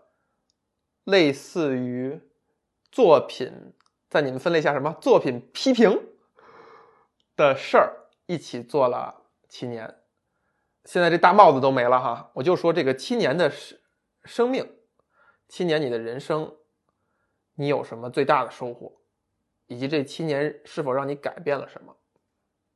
这跟我没关了哈，跟一点也不宅也没关了，就是你这七年的生命啊。刚才我是为了让这个七这个数字的合理性突出出来。就为什么是问七年？哎呀，这个还是，呃，一个最简单的，呃，简单的结果就是它会逼着你去持续的做很多事情。首先，你要持续的去看作品、找作品，然后你要去消化这个，得消化这个作品吧。虽然做的准备可能没有那么多，但。也不完全是线上叫线扎耳朵眼儿，是啊嗯，但可能更多更重要的是，就是就是让我跟想想怎么说，你其实还是在指就是做这个事儿，嗯我那就是不离开这个事儿来谈是也不一定离开啊，如如果真的是发现这事儿离不开的，clarify your question。就是这七年，其实就是过去的这七年，你最大的收获是什么？以及你发生了哪些？是否发生了一些改变？嗯，为什么一开始要写？要呃，不管是做专栏还是还是说要录东西，我觉得都还是因为我呃个人就是生活中发生的一些事情嘛，那可能会让我觉得人生很短暂。嗯，呃，我要去好好的过自己的日子，seize the day。呃，对，是这样。那怎么去更好好的过，让这个日子过得将来不要去后悔，而是让它过得很有价值呢？那我觉得还是要去找哪些事情是让你觉得最开心的，或者说你觉得是有价值的，那你就去做。那对我来说，呃，就是我觉得就是思考这件事情，思考。对，我觉得让我最让我开心的事情，那可能就是我，就像小时候读书一样，我读到一本特别好的书，或者读到书中的某一个特别好的段落，我觉得特别特别特别开心，觉得这个豁然开朗或者怎么样，这个这个是延续下来的，就是我从小就喜欢这个过程，就是发现一个东西，然后享受它，在这里面找到一些。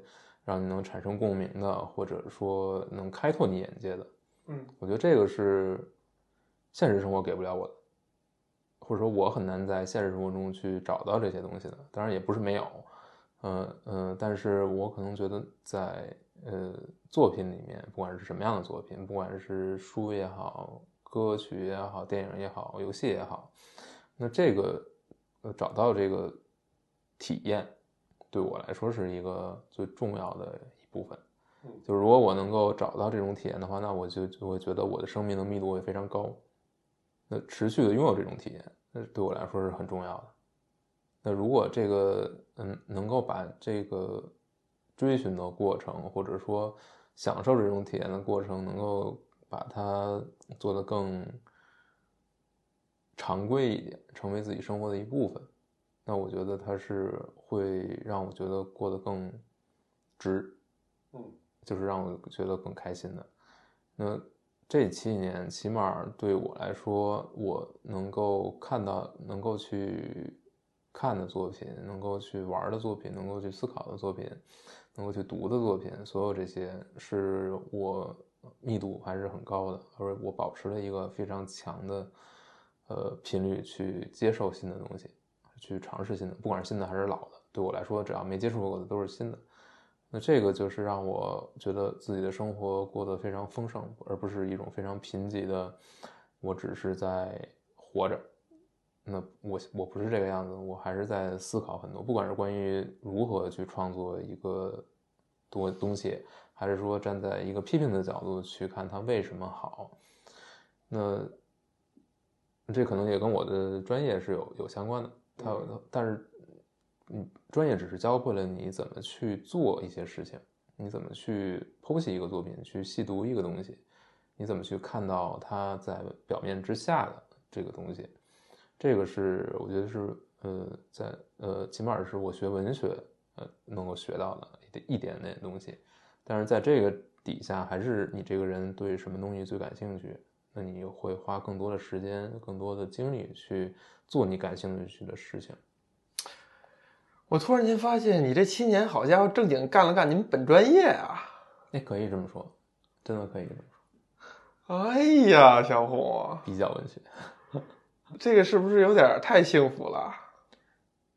嗯，但我其实是，我不是为了做比较文学，一开始，你是想做文学？我是想做文学，但是最后变成了做比较文学。你看，冥冥之中自有天意。是吧？一切都是最好的安排，呃，早有一个神圣之力给你画好道了。这性格决定命运，只能这么说。因为我小时候不是一个写东西的人，我是一个读东西，我是一个读者，相当于。你一直把自己当做是一个受众、消费者的心态，嗯，消费人生的心心态是吗？就我们之前在录另外一期的时候，我的一个朋友提到这一点，他说他就觉得他自己是一个消费者，他。之后都是想着自己怎么去玩儿啊，工作就是为了高效的挣到钱，解放自己的时间可以用来玩儿，然后有更多的钱可以用来玩儿。那对他来讲，玩儿可能会定义为其他的滑雪啊什么这个那个的，可能对有些人就是我能够看很多的好的东西。你把我带到沟里了，你这干了一个本专业是吧？其实你在讲的过程中，我在我也在想这个。所谓的这七年哈，嗯，不得不说，最后让我找到了录播课这件事儿，我非常或者说认真聊天这件事儿，我非常喜爱，让我把它明确化。那肯定跟洪老师的这个，其实最开始肯定是你来推动这件事儿是非常相关的，相当于 沾了你很大的光啊。也也不算沾光，我也就是最早在一点也不摘的时候，就是其实就是你掏出手机来开一个录音，嗯，把它录下来。才让这件事儿一步一步一步的。但这会儿我是很明白的，发展成这样，我不知道会发展成什么样，但我觉得这个事没有什么坏处。是我是觉得，呃，当时起码当时在聊的东西，对于当时的我来说是有价值的。对，所以其实这又又又印证了我之前对自己的一判断，我是一个比较被动的人，嗯在一些大问题上。大问题算大问题吗？比较被动的人，你是那个当爹的是吧？播了个种以后跑了，然后妈妈来生这个孩子以及养这个孩子。嗯，但这就就很有意思。你七年的干了你本专业，乌龟播了一种子，然后这兔子开始养。哎呦，哎呀，把这梗要 串下来了是吧？哎都串都是连着的，你看都是计划好了的啊。呃，你七年时间干了一个你的本本专业，那如果这七年哈，比如说用我的本专业，我学经管的，这七年用来在一个大厂里边九九六拼杀了，嗯，换一换这个经历，你觉得你愿意不愿意啊？不愿意，九九六现在拼杀就是已经财务自由了。不愿意。哇，已经好家伙，现在攥着哪儿哪儿的股票一上市，咣叽一下，不愿意，东西海岸买房，完全不愿意。嗯，你七年发生了哪些变化？没有变化。更固执。哪些变化老了嘛，对吧？嗯嗯，我觉得就是可能，嗯，也可能要跳出来，跳出爱好这方面来聊。我觉得我工作上的变化还是挺大的。嗯，就是这，但是其实是一样的，就是我只想花时间做我想做的事情，或者说我愿意做的事情，除此之外的什么的我都不愿意做。就是我还比较明确，我觉得。你以前也不愿意做，你外包给我了。对，所以人其实没有什么会，没有什么可变的，哎，还真是。就是这个样子。我觉得，你你怎么可能？就是可能就是相比之前会更加个更字儿吧，就是更不愿意浪费时间去做没有意义的事情。嗯，你就像我上大学的时候，就是你让我去学那些东西，我就我为什么要学它？我觉得那些东西是完全没有，就是它它跟我的它跟一个人是没有关系的。就是你一个你作为一个人，你去你去。小心点儿啊！中国有千千万万的学子们是学那些东西。不不不，不要对立起来。就是说有，嗯，可能就是你为了求生，你要学那些东西，我觉得也是我是可以理解的。但是不不，这个话题别展开。哎，对对，就不展就不展开了。因为因为那那些呃人，就是整个人类社会，可能是需要有些人做那样的工作，学那样的东西，对吧是？但我觉得这就是这就是阅读带来的。嗯，就是你你读过很多很多很多很多关于人的东西，或者说是关于什么更重要，嗯，什么东西对可能对我来说是最重要的。我觉得我想要去了解的，我想要去对探讨的，就是是对你个人，对我个人更重要的那些东西。如果他如果我这个学了这个东西解决不了、回答不了这些问题，那我学它干什么？哎呀，行吧，嗯这问题完了，嗯，到你。啊，这个比较简单，就是推荐一两个不知名，但是你觉得值得一听的播客，不包不包括昆马路。你倒真听话，全问的都是关于播客的，一两个什么不知名，但是你觉得值得一听的播客不知名是吧不知？名，很简短的回答哈，一个是来我这儿的一个嘉宾，他现在在自己慢慢的趋近认真的做一个播客。之前宽马路早几期节目，创始的几期节目当中的非小红的第一个嘉宾，呃，永涛，我跟他录的是 Friends，啊，老友记。他现在自己跟他的女朋友，也就是他的一个生活合伙人，他们俩一起在录一档他俩为主的闲聊的播客。一开始时间很短，十分钟之内，啊，让我听得趣味盎然。就是两个人特点很鲜明，然后搭在一起说话节奏也很好。我觉得应该不是因为我认识他们，所以才会觉得听着有意思。我觉得你当一个小相声听，我觉得都可以。它有别样的韵味和节奏。当然，他们现在越做越重了，时间也越来越长了，也还开始请嘉宾了。发展成什么样，我就不好说了。但是我觉得是一个值得关注的一点。至少我这个小兄弟他做事儿还是挺认真的。你能把人播客名字说一说？播客名字，你看，我就我就一遇到推广，我就只能讲讲课，是吧？无法做到自然。播客名字叫开始导航啊啊，英文名叫 Follow Me 啊！啊，中文名开始导航你看。人家多直接，是啊，对，呃这个也可以搜索。嗯，我就我我还有几个播客嘉宾，可能他也有自己播客，但是以前也都推荐过了。就不着重推荐了。这个真的是没名儿，我觉得估计每次的播放量也就是我给他贡献一个，然后他们自己再贡献一俩就完了啊。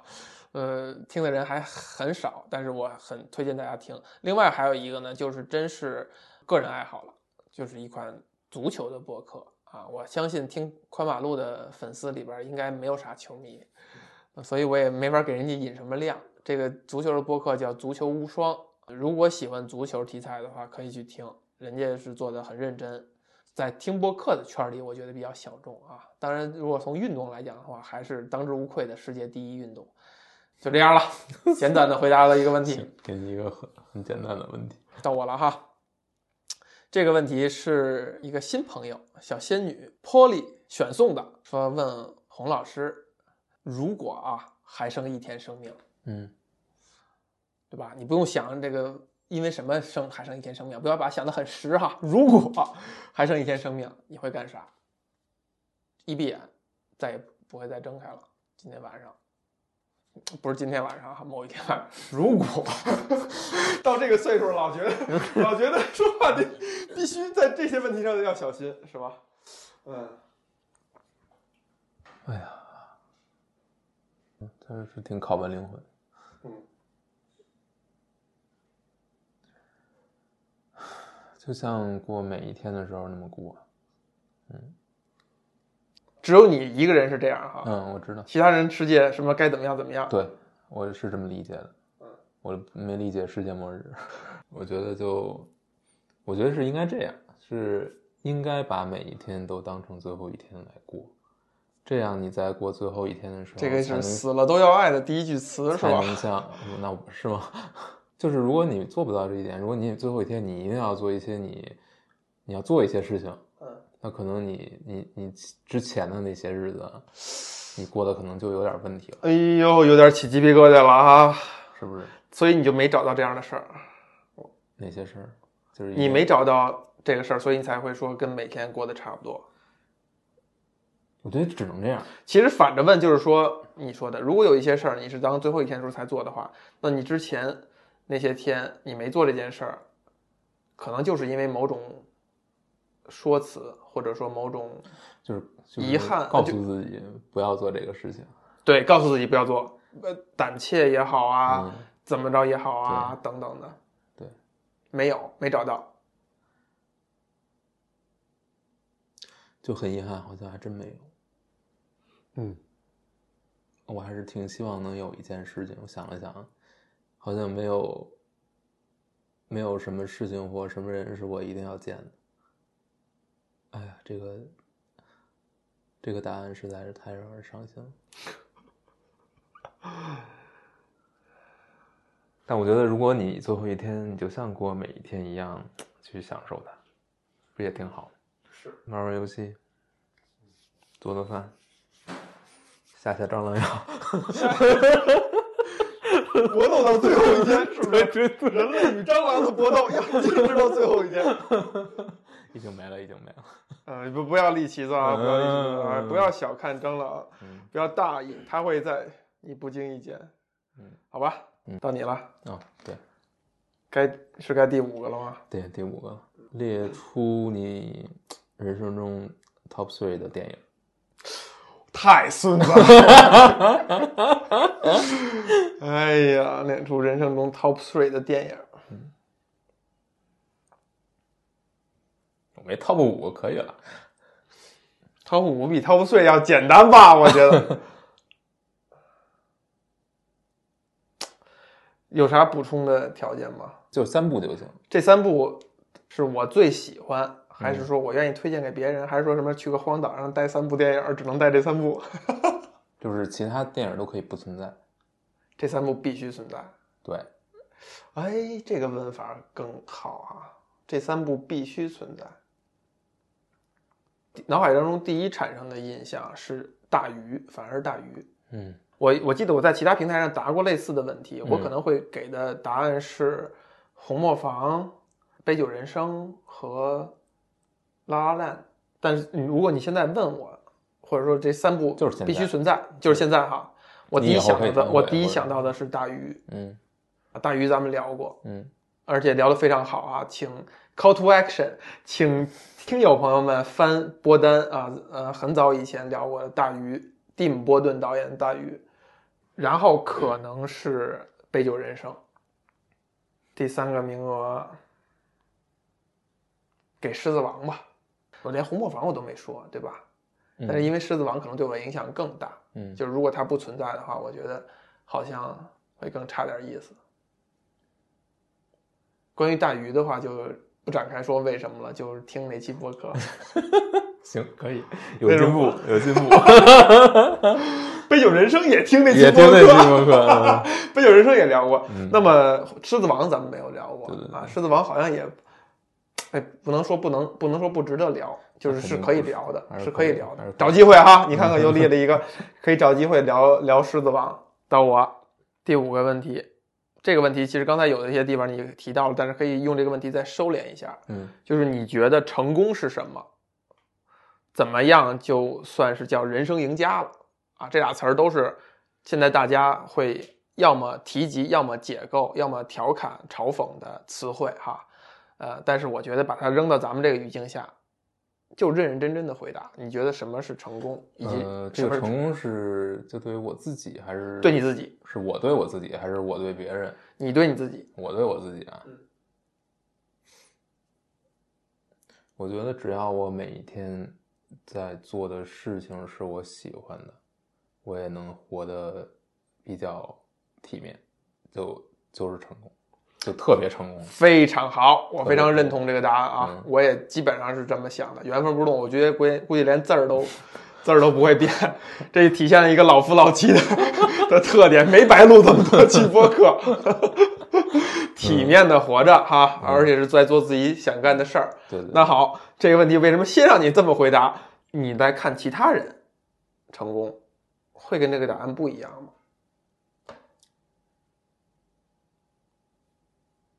不会不一样。你看，那你当时还特意问了一下，clarify 了一下，嗯，这事儿就变得很有意思。对。但我不会这么跟别人这么说。你不会跟别人这么说，不，比如说跟我亲近的人，嗯，我会跟他们去表达，嗯，但是别人就跟我不亲近的人，或者说我不关心的人，那其实我也不会跟人家去说，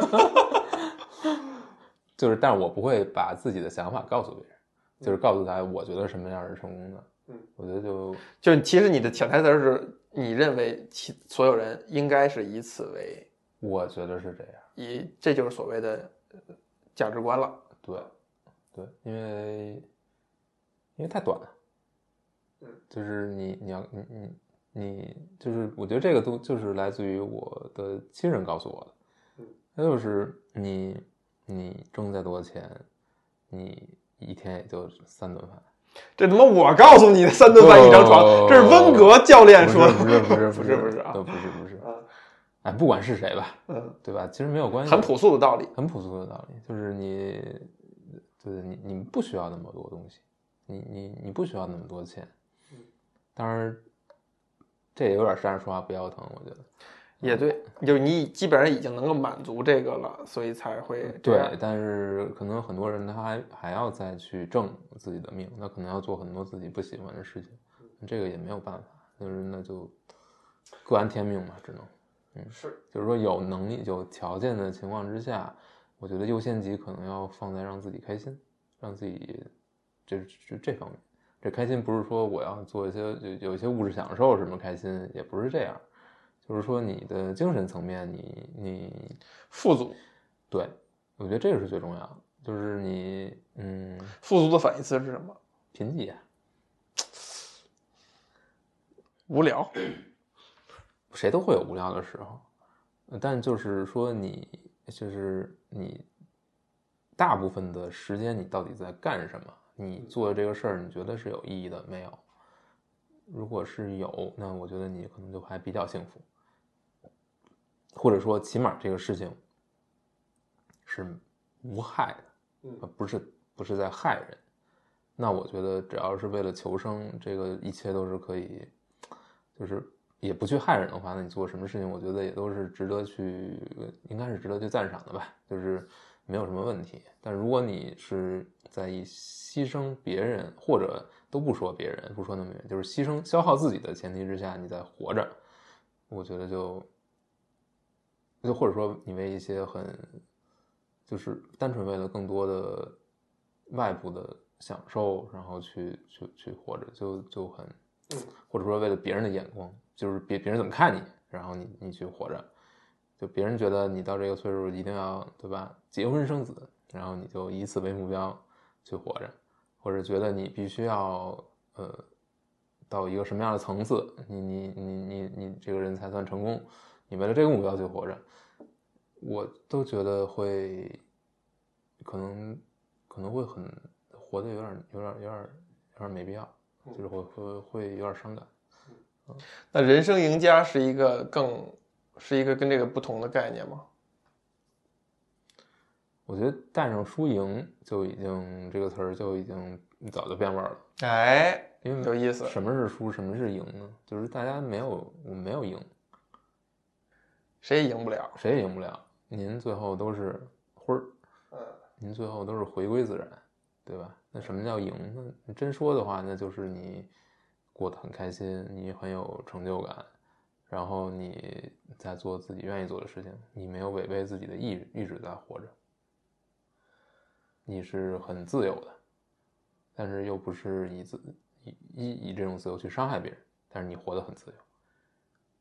这个就是我操，那就已经是无比击败了全全球百分之九十九点九九的人 对啊的，电脑。那不就是就是这样吗？就是你还求什么呢？就是就很简单了，很明确，可以很明确这个东西。到你下面就什么情况？你觉得你人生中有哪些关键的节点？如果做出不同的选择，你的人生会跟现在截然不同。唉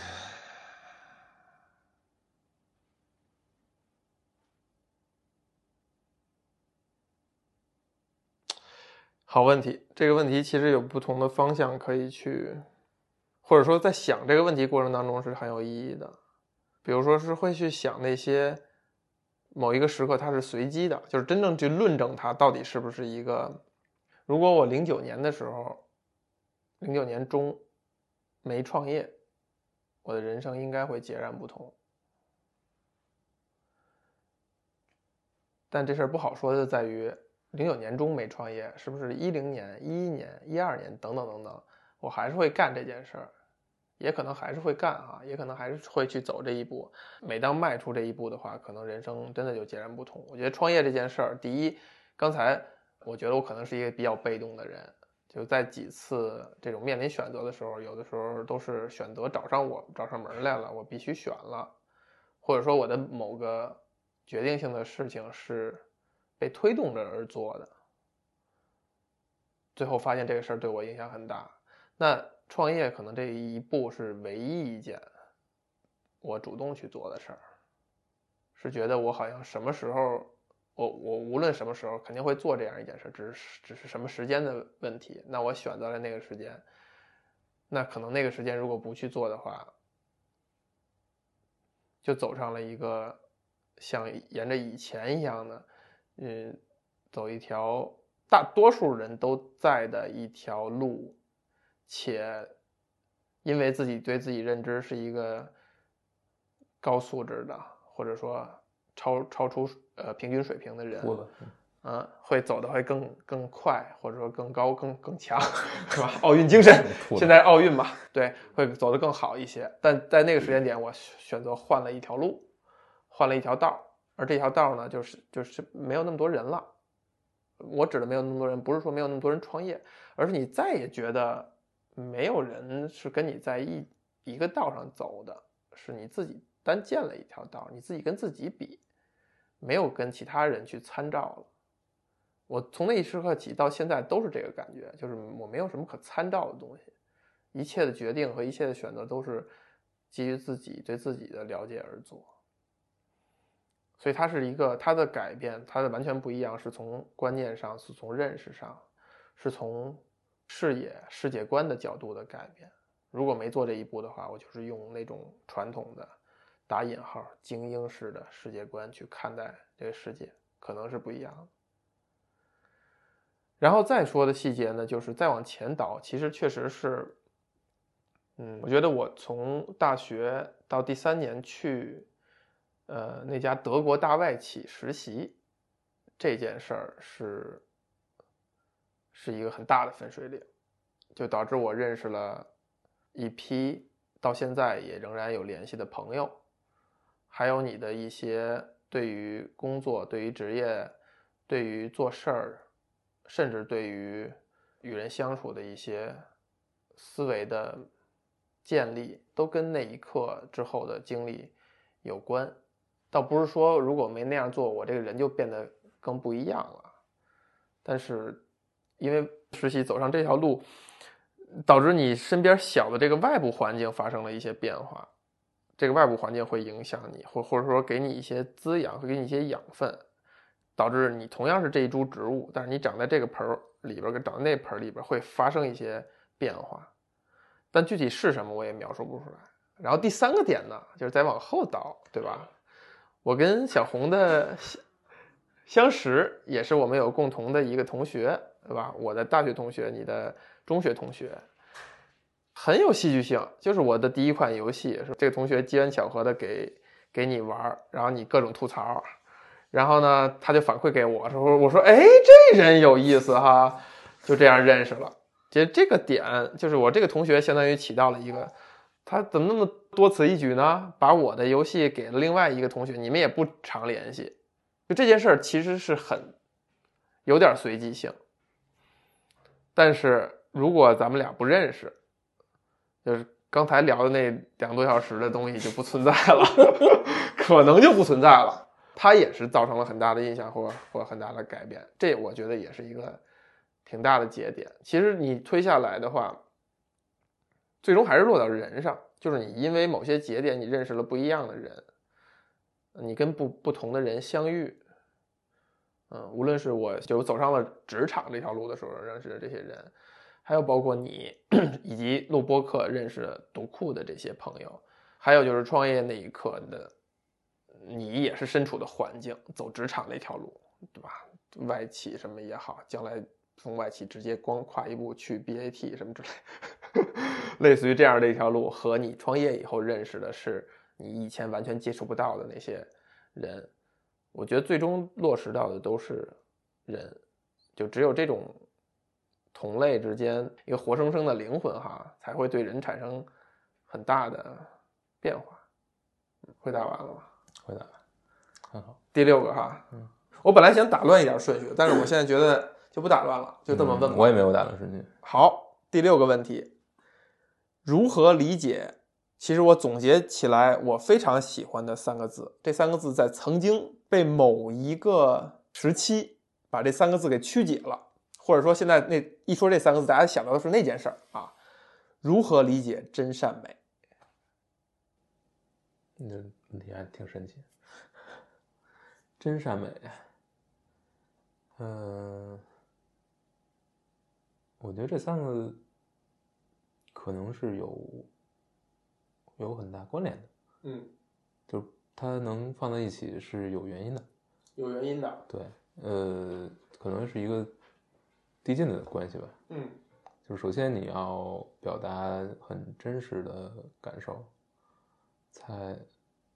嗯，自己说着觉得自己 不太对了吧？路子，嗯，没有没有问题，没有问题，没有问题，就是，但你这个问题到底是什么叫就是怎么看真善美，还是怎么理解真善美？怎么理解真善美？理解真善美？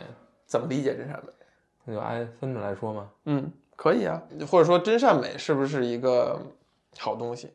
这个嗯很难说。就很难说，不一定的，不一定。你说真是什么样真？你说我就是一个人，他尽可能的真实的表达自己，但这个其实有时候你是很多东很多东西你是没必要去表达的，嗯，或者说不是你所有的感受你都有必要去表达出来，嗯嗯，而且有时候你觉得你很真实，但有时候你做出的很多判断可能不是一个真实的。不是基于一些真实的嗯情况。真实这件事儿可能是一个存疑的。是是存疑，到底什么是真实的？但是如果呃回到个人来说，我我觉得还是尽可能对自己保持一个真实的状态，就是你要去，你要去直面内心。对，嗯，我觉得这个可能是从你这儿来来更多的学到的一个东西吧，嗯，但其实做起来还是非还是非常难的，嗯，是不是说说一说就就就行了？因为人就人会找各种各样的理由来去借口和理由来去让自己相信一些什么或不相信一些什么，做一些事情或不做一些事情。那这个时候你就需要去，呃，把就穿透这些东西，呃，然后去想，就是我到底想要什么。但即便是这个样子，就即便你，你跑跑跑跑跑跑到最后，你会发现，你可能也不知道你到自己到底想要什么，或者说，就像之前回答说，希望每一天能过得是我想过的。问题就是你想什，你到底想要什么？对，你有什么想要的？就太多人说是我想这么做自己想做的，然后你在具体问的时候，他其实说不出来的。对，就就这个其实不容易，或者说本身知道自己想要什么就已经是一个最难的事儿。那那最后是什么呢？我我觉得能够回答这个问题，就是你的抛去功利那之后，你还愿意去干的事儿。嗯，就是你这个事儿是不是为了赚钱？不是为了有更多的权利或者怎么样扬名立万，不是为了成功，不是为了那些，那你还愿意干这个事儿，那就是你真喜欢干这个事儿，那这个可能就是你应该去干的事儿，对吧？但如果你刨去那些，你就没有想干的事儿了，也是一种可能。那你这人就有点问题了，是吗？不是有问题，就可能就是这样的，就是有人他就是没有爱好，对，他没有他。就是没有，可能就是因为各种各样的说成长环境的原因，还是怎么样？那这个就是也是一个现状，也可能是这个样子。不是所有人都会有有爱好，都会怎么样？你如果没有的话，也是。那人家当然，人家那那我觉得就是自己去培养一些，去再去找一些，但是可能来来不及就不知道了。可能最后他挖挖挖到底，发现自己没有真，他对自己很真，但是他发现自己没东西。这是一个，也是一个有点残酷了，就就很残酷了。但是有可能是这样，有可能就是没有东西。而即便那些觉得自己有东西的，觉得我还是愿意干这个事儿，你也要，就是他没有一个永远没有一个固定的答案，就是什么东西是我可以百分百相信的。我觉得没有，只是说你在到一个程度上你相信，并且你劝劝服了自己，我相信，我喜欢这个，我愿意干这个，我很开心。那你是不是呢？谁也不知道，你自己也不知道。比如说，我说我，我，我退学的时候，我说我想写作，那我真想写作吗？我现在写出来了吗？或者说我我开始写不宅的时候，我说告诉我自己我要写，写写写。但慢慢你会发现，你写写写你就干涸了，就是你会发现你写的，你一开始的疯狂的这种输出。各种各样的创作欲，可能是因为你前几十年你没有没有输出什么东西，但是你在你在吸纳。但是如果你对自己真诚的话，你不去重复一些东西的话，你会发现你你愿意写的，你可以说的话越来越少。嗯，就是因为你没有足够多的吸纳的东西，你没有新东西了，你或者说你阅读的比较少，思考的比较少，怎么样？这个时候你你会发现，你可能还是觉得我我是一个我应该是一个写东西的人，我应该去写东西。我愿意干这个事儿，这可能是我本命，我应该干这个。但你会发现你写不出来了，那这个时候就是你的意愿和你的现实有了一个冲突，那就看你是愿意不愿意再去多多的吸纳新的东西，然后再去延续，还是说我就重新审视一下我到底是不是喜欢相写？嗯，就是它永远是一个很，你要真的直面自己，就是一个很残酷的过程。就是就不断的解构自己，然后看自己到底是不是这个样子。如果它残酷，就是越早越好。对，越早发现没有，那就赶紧去建立。对。第二个呢，就是越早发现就别用假象来去蒙蔽别骗自己。对，别骗自己。对，但这个都是，但我觉得这是一个不会停的，它是一个永远没完的一个事儿。是，就是你永远要去质疑，或者说你去思考你到底是不是，但是不是说所花所有时间去干，但是你要就是有这么一个心眼儿，就是真嘛。善呢，就就是很容易说的，呃就我觉得是这样，就是对我来说，就就是这八个字，就是己所不欲，勿施于人。嗯你把自己放在别人那儿那个角度，你你去你想想你愿不愿意别人这么对你？如果你不愿意，你就别这么对人家。这八个字也也容易被解构。为什么？你己所不欲，勿施于人，也是某种程度上的 self reference，就你拿自己参照了其他人，子非鱼，安知鱼之乐，也还都有后半句的可能性。但我觉得就是这东西就是一个论心，就是你心，当你说己所不欲，勿施于人的时候，你所装的是希望不要让别人受到伤害，嗯这个东西就是善。嗯就哪怕，然后当你知道以后，哦，self reference 也会让别人受到伤害的话，那我就再加一层，最终的结果是不想让别人受到伤害。我觉得那颗心就是所谓的善吧。这就是昨天我我们家里吃饭嘛，一家人给我奶奶做年头嘛，嗯，然后呃，我姐跟我说一句话，说咱们这辈人就不会再问亲戚的孩子考的怎么样，你觉得你会问吗？不会啊，我还真 care，我还真不一定不会问。我 don't give 不是，也许也许到我到那一刻，我就能理解问的那些人，其实也不一定是就是找个话茬儿，对，就是让你跟说就是想跟你炫耀一下，不是不是帅，就是说我跟这个人不能干着吧？哎，吃菜吃菜，只剩这一句话也不好，对吧？天气天气，万能，有点干，有点干，就是也不一定是非常，也不一定出于很那啥的对对我来说就是对我我跟我姐来说就不搜，宁可不搜收，宁可什么不什么不不搜搜，我们也不勉强搜收。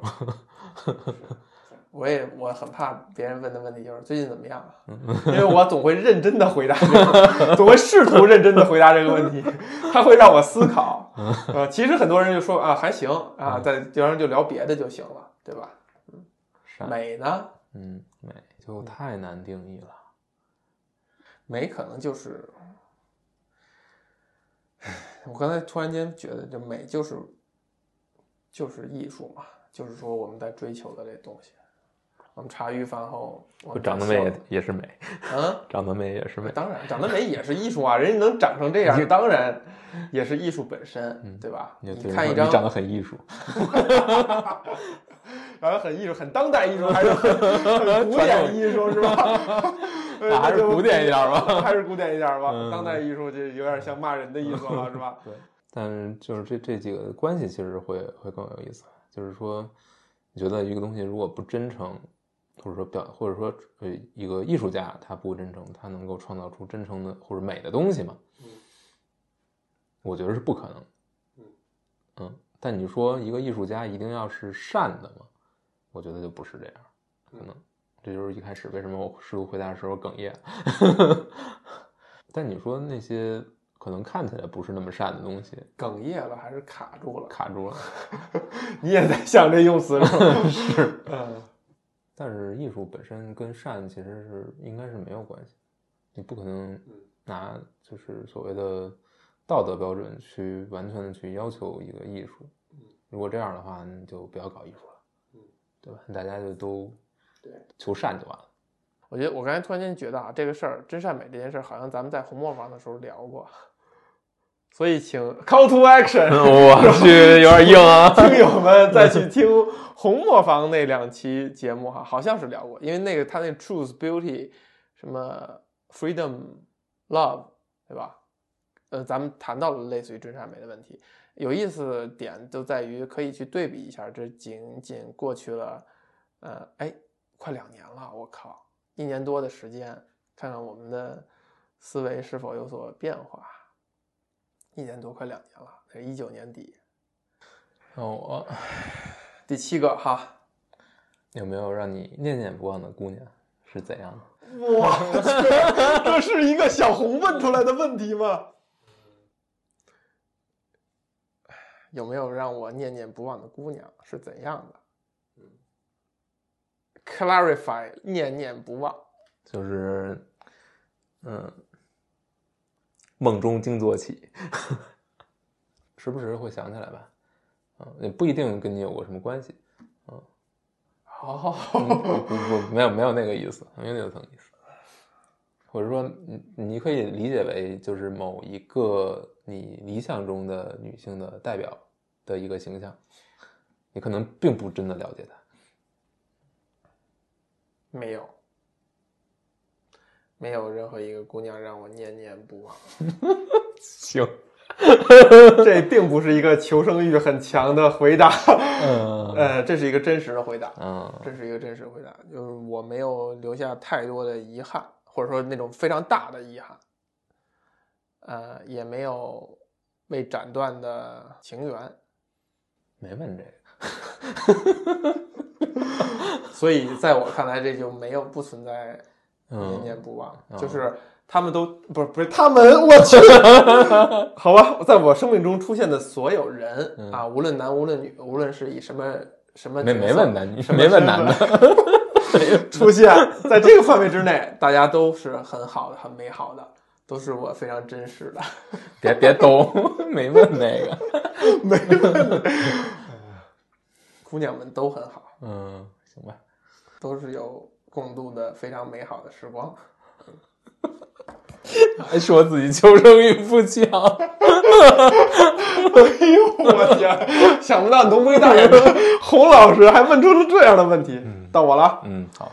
第这第七个问题我就划过去了，是不是？嗯。第七个问题，哎，这个是一凡啊，翻一范选送的。为什么你有这么多选送的问题？你自己都不想？你 我我我撒了一圈网嘛，看看大家能不能问出一些有花样的问题。你看，这就是咱俩处理这个问题上的不同之处，这也体现咱们的特点，对吧？我是对人好奇的，而且喜欢跟人交流的，所以我可以问一问，你就自己独独自完成这个这份列表。樊一凡啊，一凡也是博客的嘉宾，他说他一直好奇，我老黑你品味不好。嗯啊，我老这个无论在节目里啊，还是说跟他黑，说洪老师品味不好啊，堪忧啊，半开玩笑的啊。那么，别别，没开玩笑，一个没开玩笑。说半开玩笑的时候，就是，嗯，那么他是如何在这种，就是你是如何在这种品味不好的情况下啊，当然这是变成一个先决条件了。如果是这样的，还保持创作的，你看我。我只是复述他的问题，不代表我认同他问题的逻辑，是吧？他说那么在这种品味不好的呃情况下，如何保持创作的？他感觉创作跟品味是一个相辅相成的一个关系。我我不用探讨他这个逻辑哈，你你可以探讨这个问题，我只是一个二传手，是吧？呃，首先呢，某问答平台的原则是，问为什么之前先问是不是。嗯，呃，首呃首先品味好不好是一个非常主观的判断啊，就是每你觉得不存在一个金线？每个人会基 会基于自己的品味去评价别人好不好啊，嗯？呃，我没觉得自己的品味特别好啊，但是也没觉得极度差。呃，这我就不知道了，因为这是别人来看我，而不是我去看别人。但我知道我看的，首先我可能接触到的东西是很有限的，因为我对人没那么那么高的兴趣，所以我会受限于自己的视野。嗯很谦虚，洪老师很谦虚不不，啊这这就是是是这样，是这样，是这样。呃，认了。嗯，但我觉得创作跟品味好不好没什么关系。嗯，就是你愿不愿首先我不觉得我做的很多事情是创作。哎我觉得评论本身不是创作，评论只是一种文本细读，只是一种在去挖掘作品本身里面蕴含的这些东西。它最终的目标目标呢，一个是提升自己对于作品的理解，另一个是帮助别人去理解这个作品。真正的创作是那个作品在完成的。是的，所以我不觉得我现在做很多事情是创作。如果真的写了一小说，那可能就是创作；我写了一首诗，那是创作；我写一个评论，不是创作；我写一个卷首，其实也不是创作。是的。啊，嗯所以这卷写一个卷首可能是，散文吧，也就算是就是杂文、散文，我散文觉得是散文就可能是是创作，谋篇过布局嘛，但是我也没有。嗯，所以呢，首先它不是创作，很多东西不是创作。先说是创作这部分，那就就是你是否去创作和你是否有好的品味是两回事儿。你是否是否有好的品味，决定你创作出的东西是不是好，但不不代表你就不去创作。你是否创作的决定决定的点是你有没有创作欲，你有没有想表达的东西，你有没有自己的想法，你有没有自己的感情。如果你有这些东西，然后你又有，呃，你要有手，你不管是敲还是写，你能把它写出来，那你就完成了创作。那创作好不好是另一回事。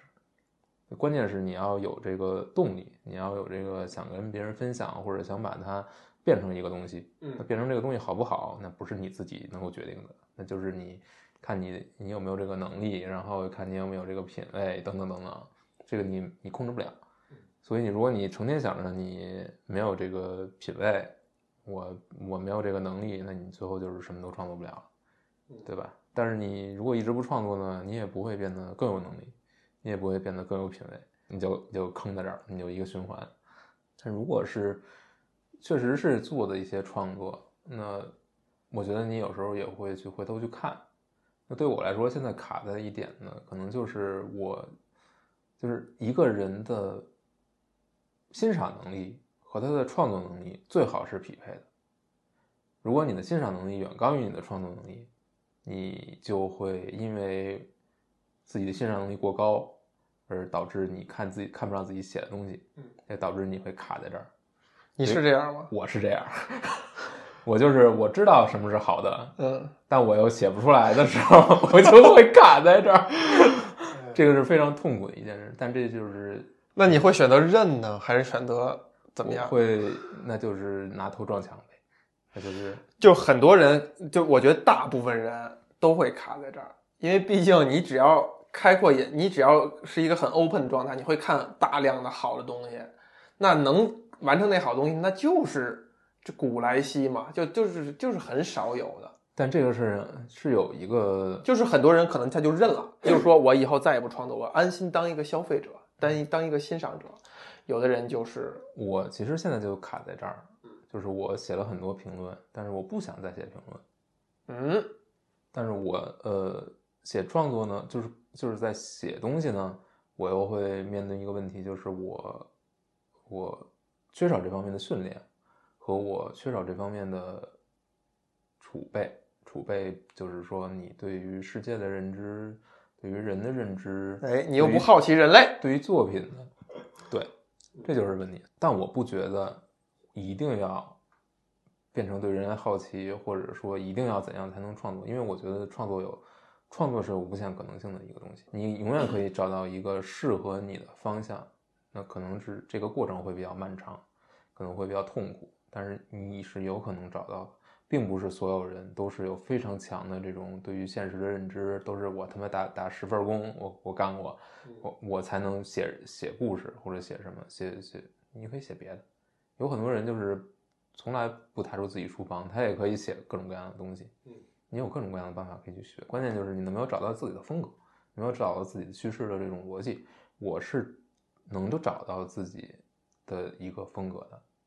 不就不是风格吧，因为我也不是什么发表过作品的或发表过这个小说的人，所以谈不上有风格。但我知道我会写哪种故事，以及我的文字风格是什么样的，能让我写舒服的，我能够我能够驾驭的是哪种哪种方向的写作。所以我需要做的就是把自己调整到能够写的那个状态，然后把我能我想写的东西写出来。那可能就是。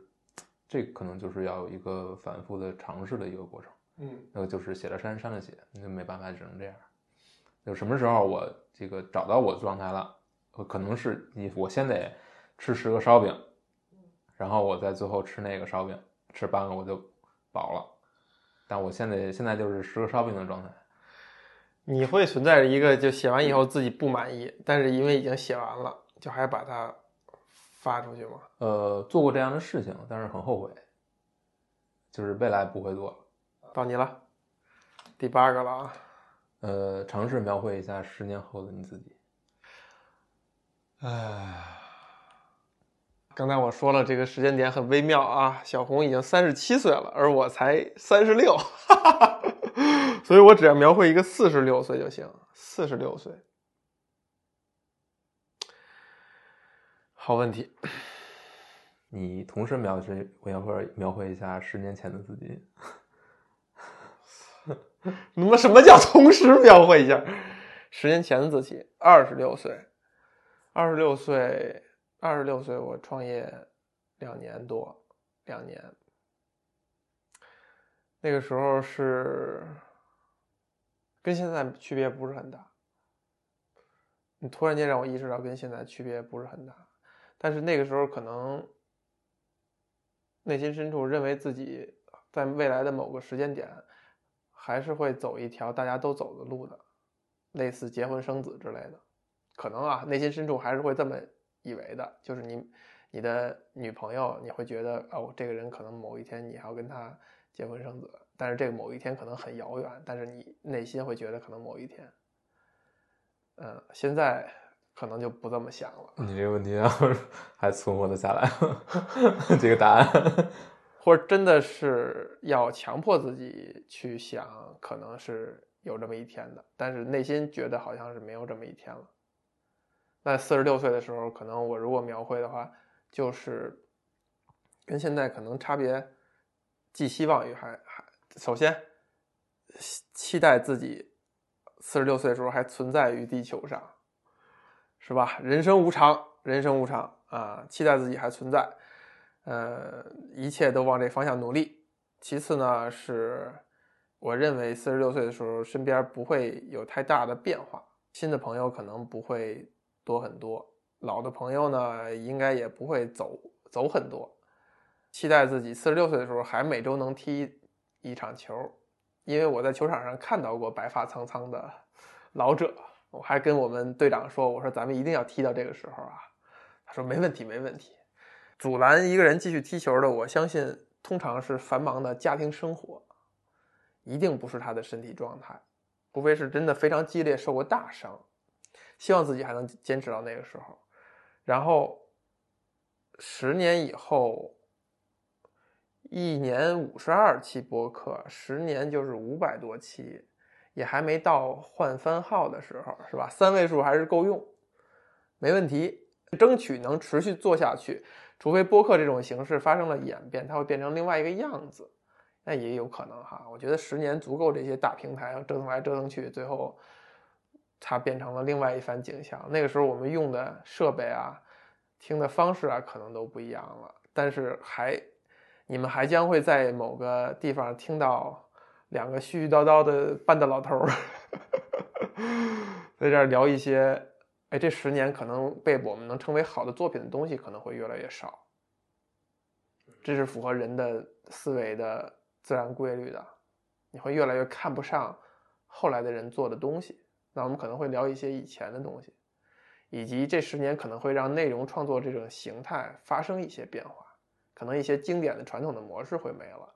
但是你看，咱们录播课都只要是作品就可以嘛？我觉得这十年人类应该在物质生活上越来越富足，大家的精神需求或者娱乐需求吧，消费内容的需求会越来越多。这个作品如果被定义为作品这俩字儿，应该还是存在的，只是形式会变化。我相信我十年之后不会是变成一个大腹便便的油腻中年男，应该还在某种程度上保持是一个能看的状态。按照计划，十年以后我将要是一个做出了十款游戏作品的制作人。嗯，本来我今年三十六岁嘛，按想效仿乌迪·艾伦老师，一年可以完成一件作品啊。三十六岁这年，眼看就是完成不了了，但是构思完成了，是吧？因为它是一个偏艺术的一个东西。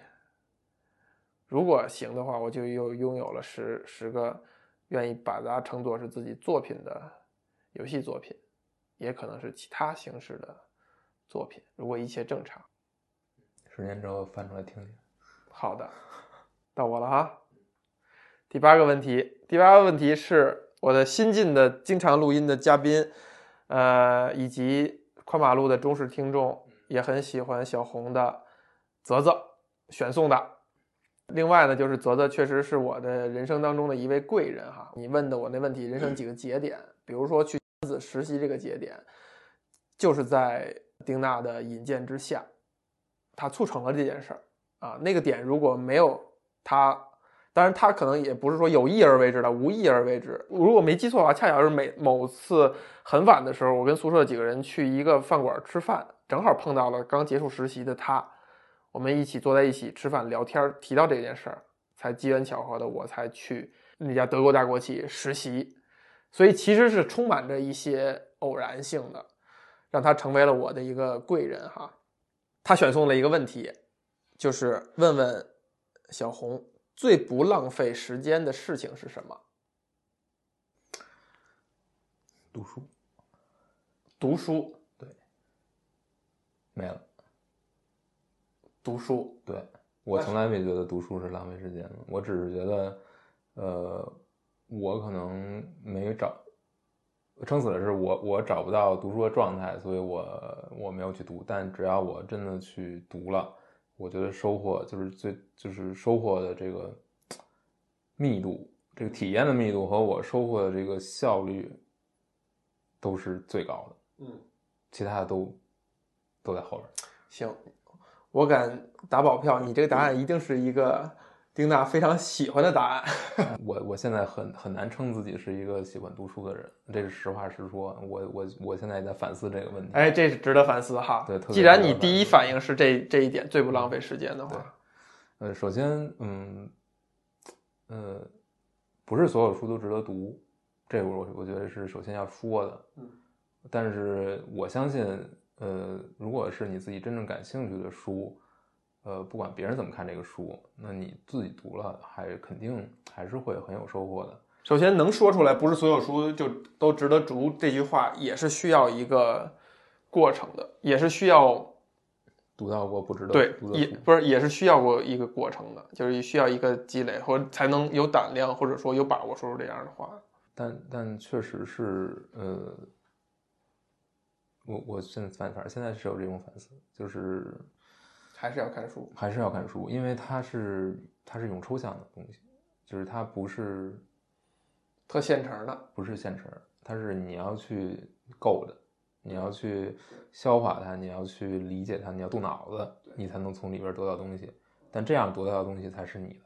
对，说白了，你看一本小说跟看这个小说改编成电影，它就是不一样，那差太多了。它就是不一样，就是要去看这个小说。对，但不是说就是呃其他的就有问题，嗯，但但是其他东西提供的东西是不一样的。但是从我觉得从对于人的这种对，就是你的思考，还有你接触的，就是你要花费的这种精力和你能从中获得的东西，肯定书是一个最最划算的。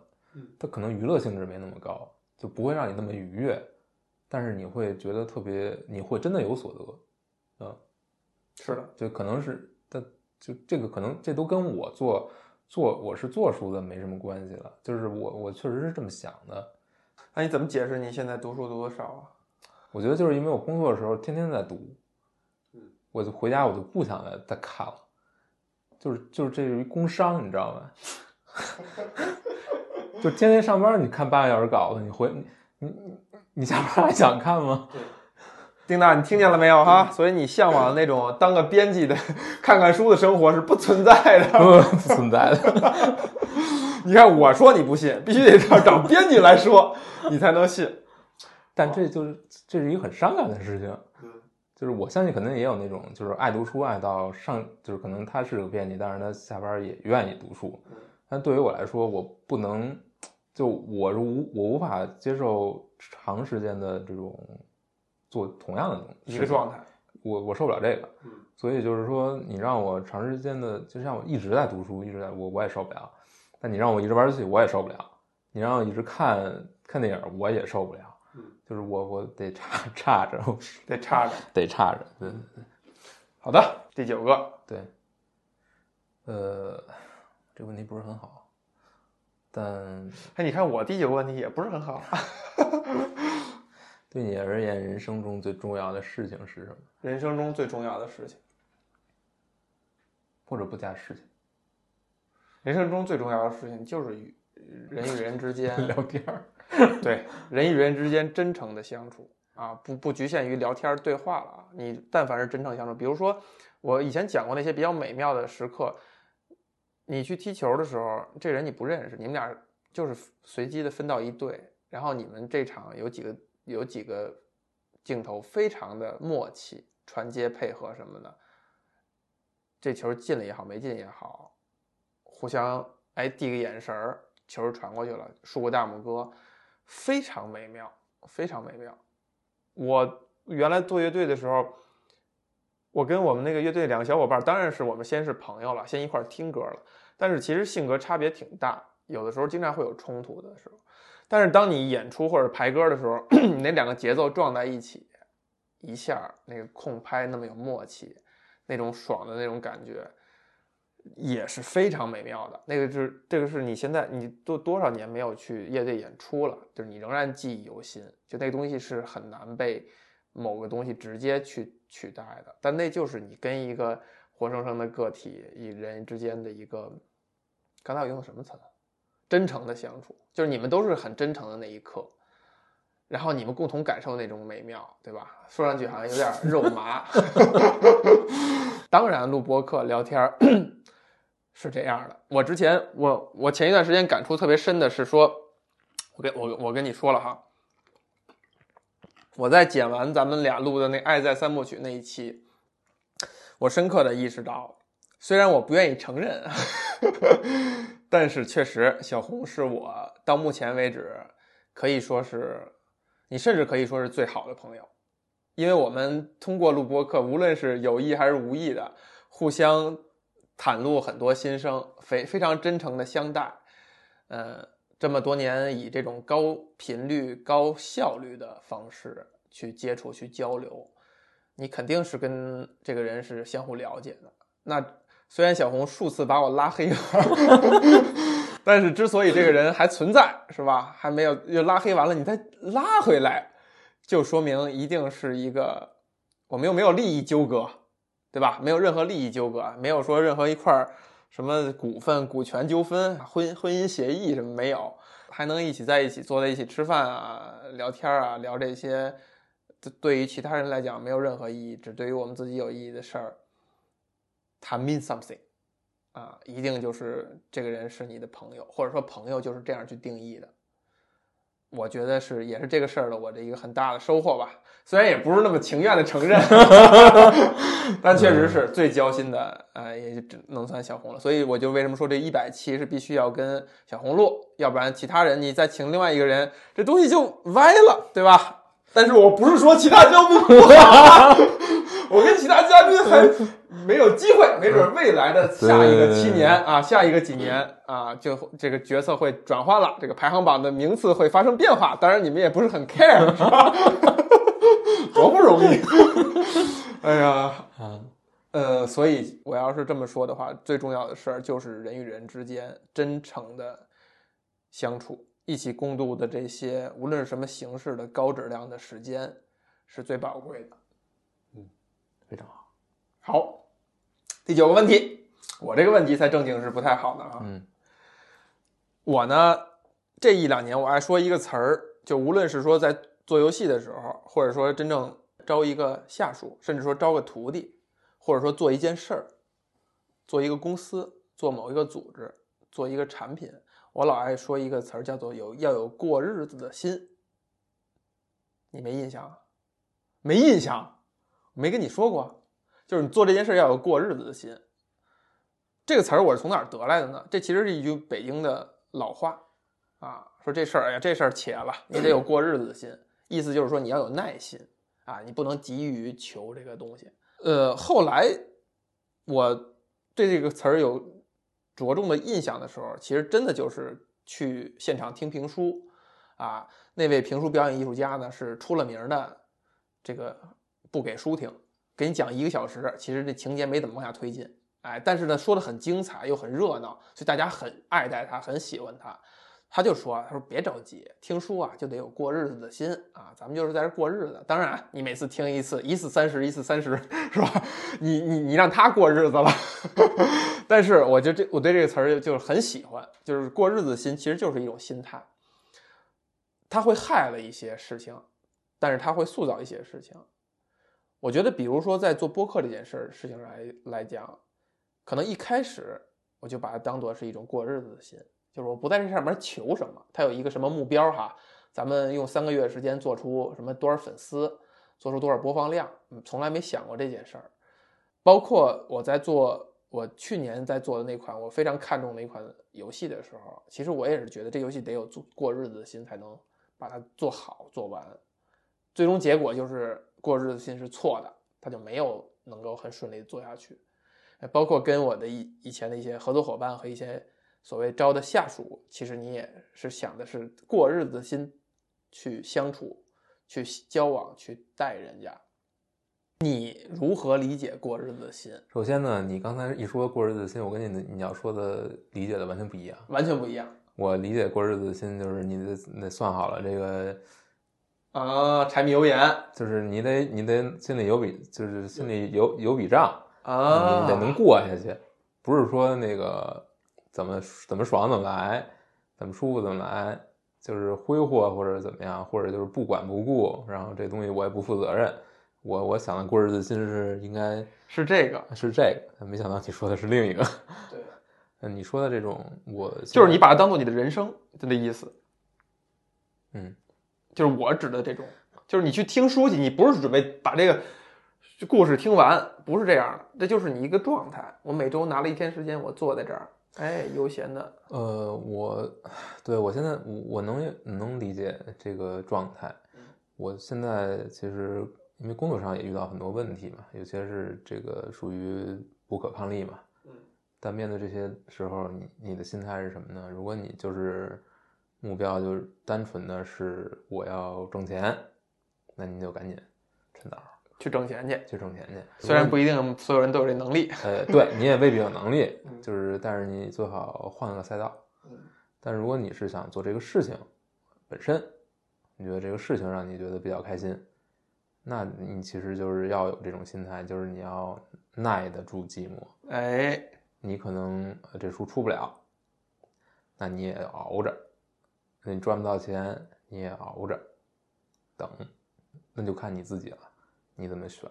你可能做别的事情，可能你也你也你也你也有机会，那你是不是愿意去做？嗯或者你愿不愿意跟这儿熬着嗯，愿不愿意为了这个做这个事情去熬着？那你就是看你现在自己的心态，对吧？说到刚才就是跟一个人有这个过日子的心，嗯，你别说柴米油盐那一套，那不是，说的是后边这个东西啊。嗯，是，我觉得就是他可能，我觉得对我而言，我跟一个人不管男的女的吧，就是我跟一个人之间，如果想建立一个比较长期的关系，其实是非常难的。就我可能会拉黑别人好好多次，嗯啊，就是肯定会有这个过程，但是大多数人就拉黑就拉黑了，就是这样。但是可能就是就是还能从拉黑，也也为数不多。哎呀呀呀，我幸存者。对对 对，嗯能缓回来的话，这就是可能是要有这么一个过程，就是你可能要要经历过很多次，然后如果如果大家还是能做朋友，那就是还是能做朋友。是的，但是这个过程其实就是，嗯，谁也说不准是怎么着了。但你就是要你要经过这个过程，嗯，你必须经过这个，也可能不是你拉黑别人的，对不对？也可能是别人拉黑你，是对吧？就是大家双向，对我没拉黑过这。对，就是双向双向尝试，就是你要，因为人跟人之间就是这样，就是有高潮低谷嘛。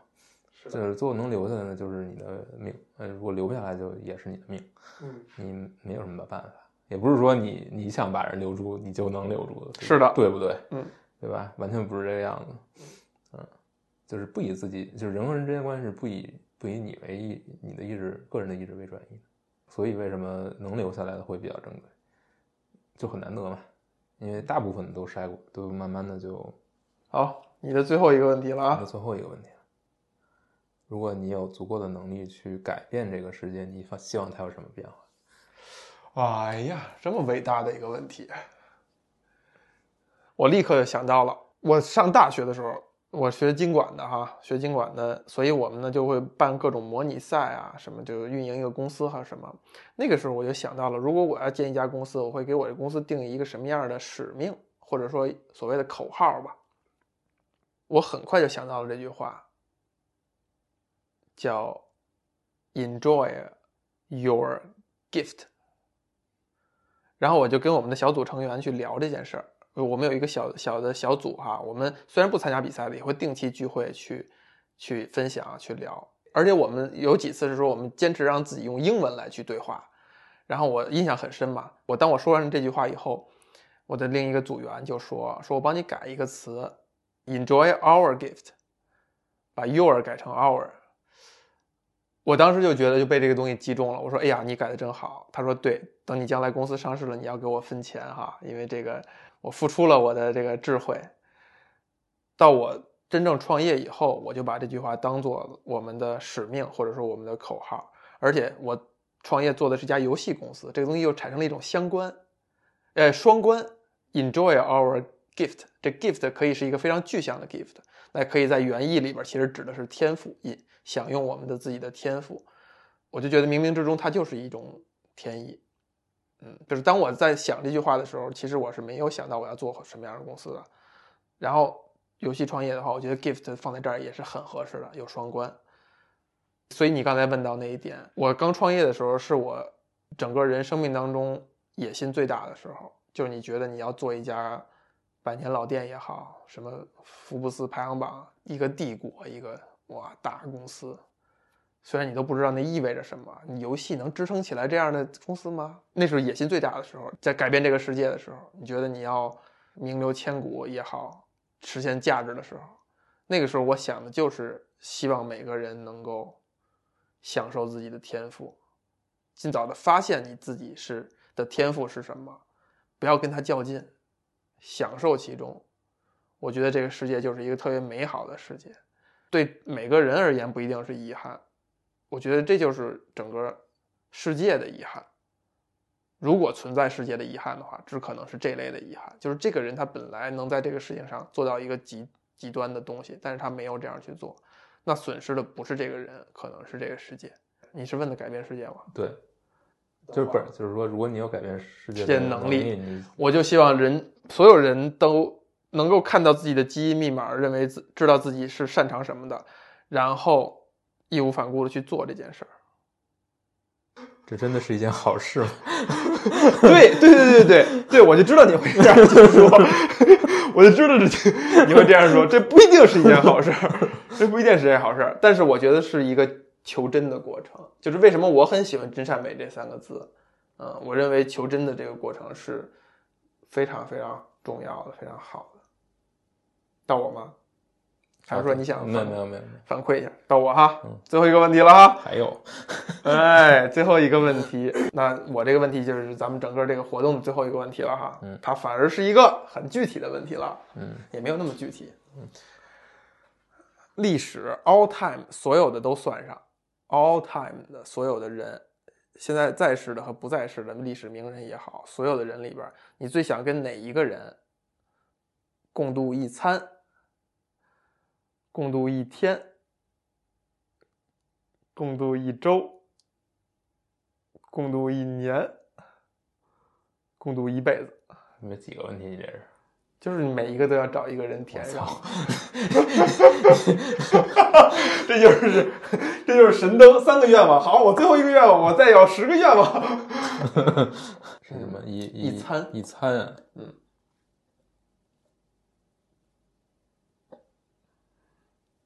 呀，完了，这不对人类不好奇的人是吧？太难了。那我换一个问法哈，你会把小岛秀夫放在哪儿？放在哪个刻度上？啊，那他可能共度一餐就可以，一餐就可以了。对对对。为什么呢？好像也我因为我我觉得嗯保持一个距离会更好一点就保持一个比较合理的非常好的答案。嗯嗯对不要嗯也没有必要靠那么太近然后是谁？然后是一天一天。啊跟一个人共度一天啊。受不了想想咱们咱们是不是聊过某一个电影是两个人共度了一天？嗯，这都不能给你一点启发吗？共度一天是一个多容易就想的一个答案方向呢？我觉得应该是一个你觉得很美好的一个女性吧。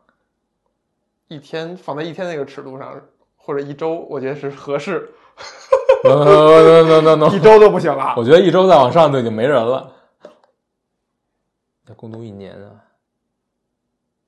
完了，你这答案让你宕机了都，不是这个问题，让你宕机了，对对，我不认识那么多人，我想不出来。想不出人的名字了。最后是共度一辈子是吧？后边这几中间这几个尺度其实无所谓的。嗯其实我觉得关键就是一餐、一天和一辈子这三个尺度是挺关键的。啊，跟我奶奶再过一天，嗯，嗯，一辈子呀。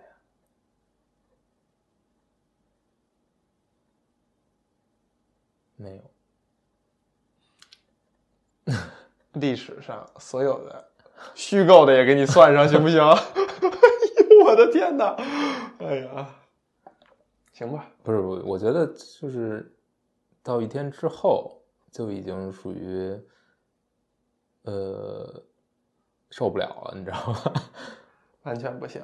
就是就是跟谁相处那么长时间，我觉得我我我也受不了，就是就就已经会崩溃了，所以我很很不理解这个要厮守终生这件事，你不烦吗？你们看两个人看看一周还还不够这个对吧？还不够烦吗？谁谁禁得住被别人这么近距离的看呀、你连去寻找这样的人也没有什么期待。就万一，比如说哈，这个咱们理解不了的这个造物的这个套系统，它给每个人都造了一个恰巧跟他能共度一辈子的相看不生厌的人，嗯，只是说歘散落在了时间和空间。问题就在于你怎么知道你碰到的是你那个呢？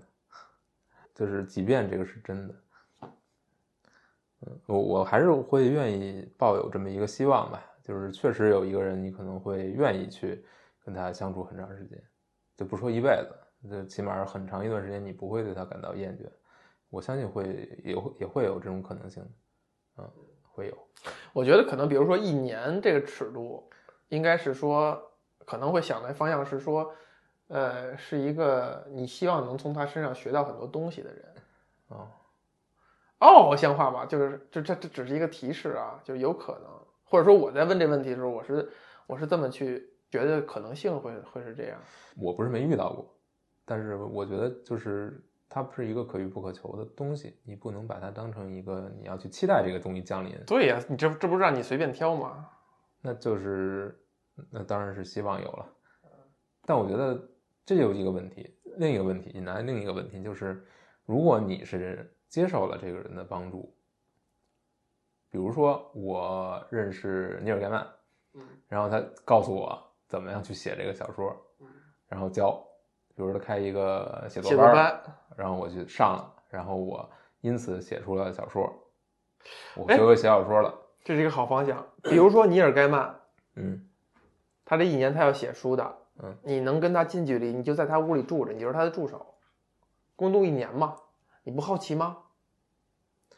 跟他住一年，看一个作家，一个职业作家是怎样工作的，问题就在于这一年你是就干这事儿吗？就干这事儿，那我干嘛？那不干。不干。我我因为我无法承受就干一件事儿，我觉得不可接受。对你还能说出尼尔盖曼，而且还有一个很大的问题就是，如果你接受了这些帮助，成为了现在的自己，你觉得这个你你成为的这个自己是属于你自己的吗？是属于自己的，因为你做了这个筛选的过程，就是不是生命中出现的所有人，你都有可能从他身上看到一些事情，吸收一些事情，以及你也选择你跟谁去亲近和交往，这东西还是从自己来的。对，但有时候你是被选择的那个，但被选择的那个是，如果你是被选择的那个，这跟你的你的提问是没什么关系的。但有时候就是人家想让你成为他的学徒，对，但你其实对我来说，我接受不了这种被选择的身份，我觉得是无法接受的。啊，甚至包括，甚至包括，就是说，你知道这个人可能会对你有很多帮助，但我可能都不会选择主动去亲近他。嗯，就我我我我反而会避开这种方式，因为我觉得，如果我是用这种方式实现了我的一些想法的话，那我在作弊。嗯，那有什么意思呢？就这就你就是你赢了，或者说你成功了，你也是作弊得来的。你一个用金手指的人，你在这说什么作弊就是不没意思的。作弊玩游戏是有意思的，可以节省时间。但是如果，但是我我觉得最重要的就是说你，你现实生活中你取得的成就，如果不是你自己的努力，或者不是你自己跟你的能力不匹配，跟你的天分不匹配，是一个特别可怕的事儿。就是你你是你整个人生都是一个谎言。那你那我觉得宁可我没有天分，我也没有成就，但至少我的天分和成就是是对等的，是相关的。但如果我通过就是我获得了不属于我的东西，那我早晚是要还的。那还的过程可是更痛苦的。那我可不想要那个过程，我宁可没有它，就没有我也我也没有失落，对不对？很谨慎啊，对，非常谨慎。谨慎可能是你的一个底层的对对对，贪生某怕死，某个东西。贪财怕死。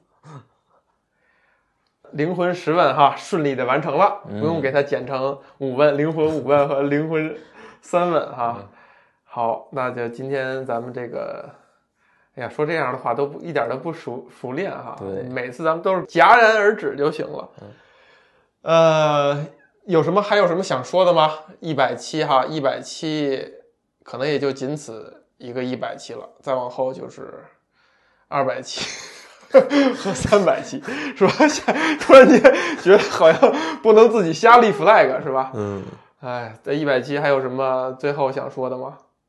我觉得这个我肯定是干不来的，就是干不来就是剪一百期播客这个事儿。啊！但是你你你要让我写一百期公众号，我也不一定能坚持下来。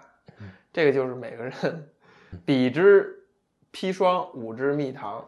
对，嗯，嗯，反正就能坚持下来就是不容易，所以对吧？嗯，乌龟嘛，乌龟要坚持下来，对对对，兔子睡一觉也还是要跑完的。嗯，对，不容易。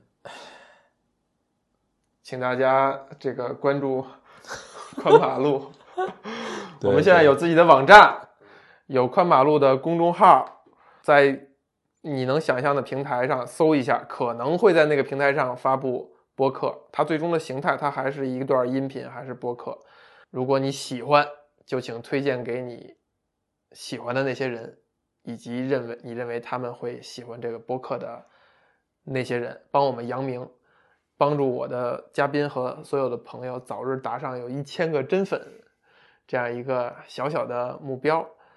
然后有任何想说的想法和在你听播客过程当中的故事，都可以在你能找到的评论区评论。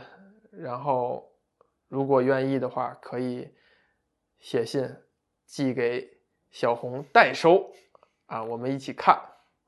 地址是北京市朝阳区恒通国际商务园北三门独库，鸿运代收啊，鸿运代某某收也行。好，那我们就下一个七年见，下一个一百期见了。怎么就七年了？你不是说的吗？七年之痒之后，嗯，就是面对下一个七年。好，结束了。结束。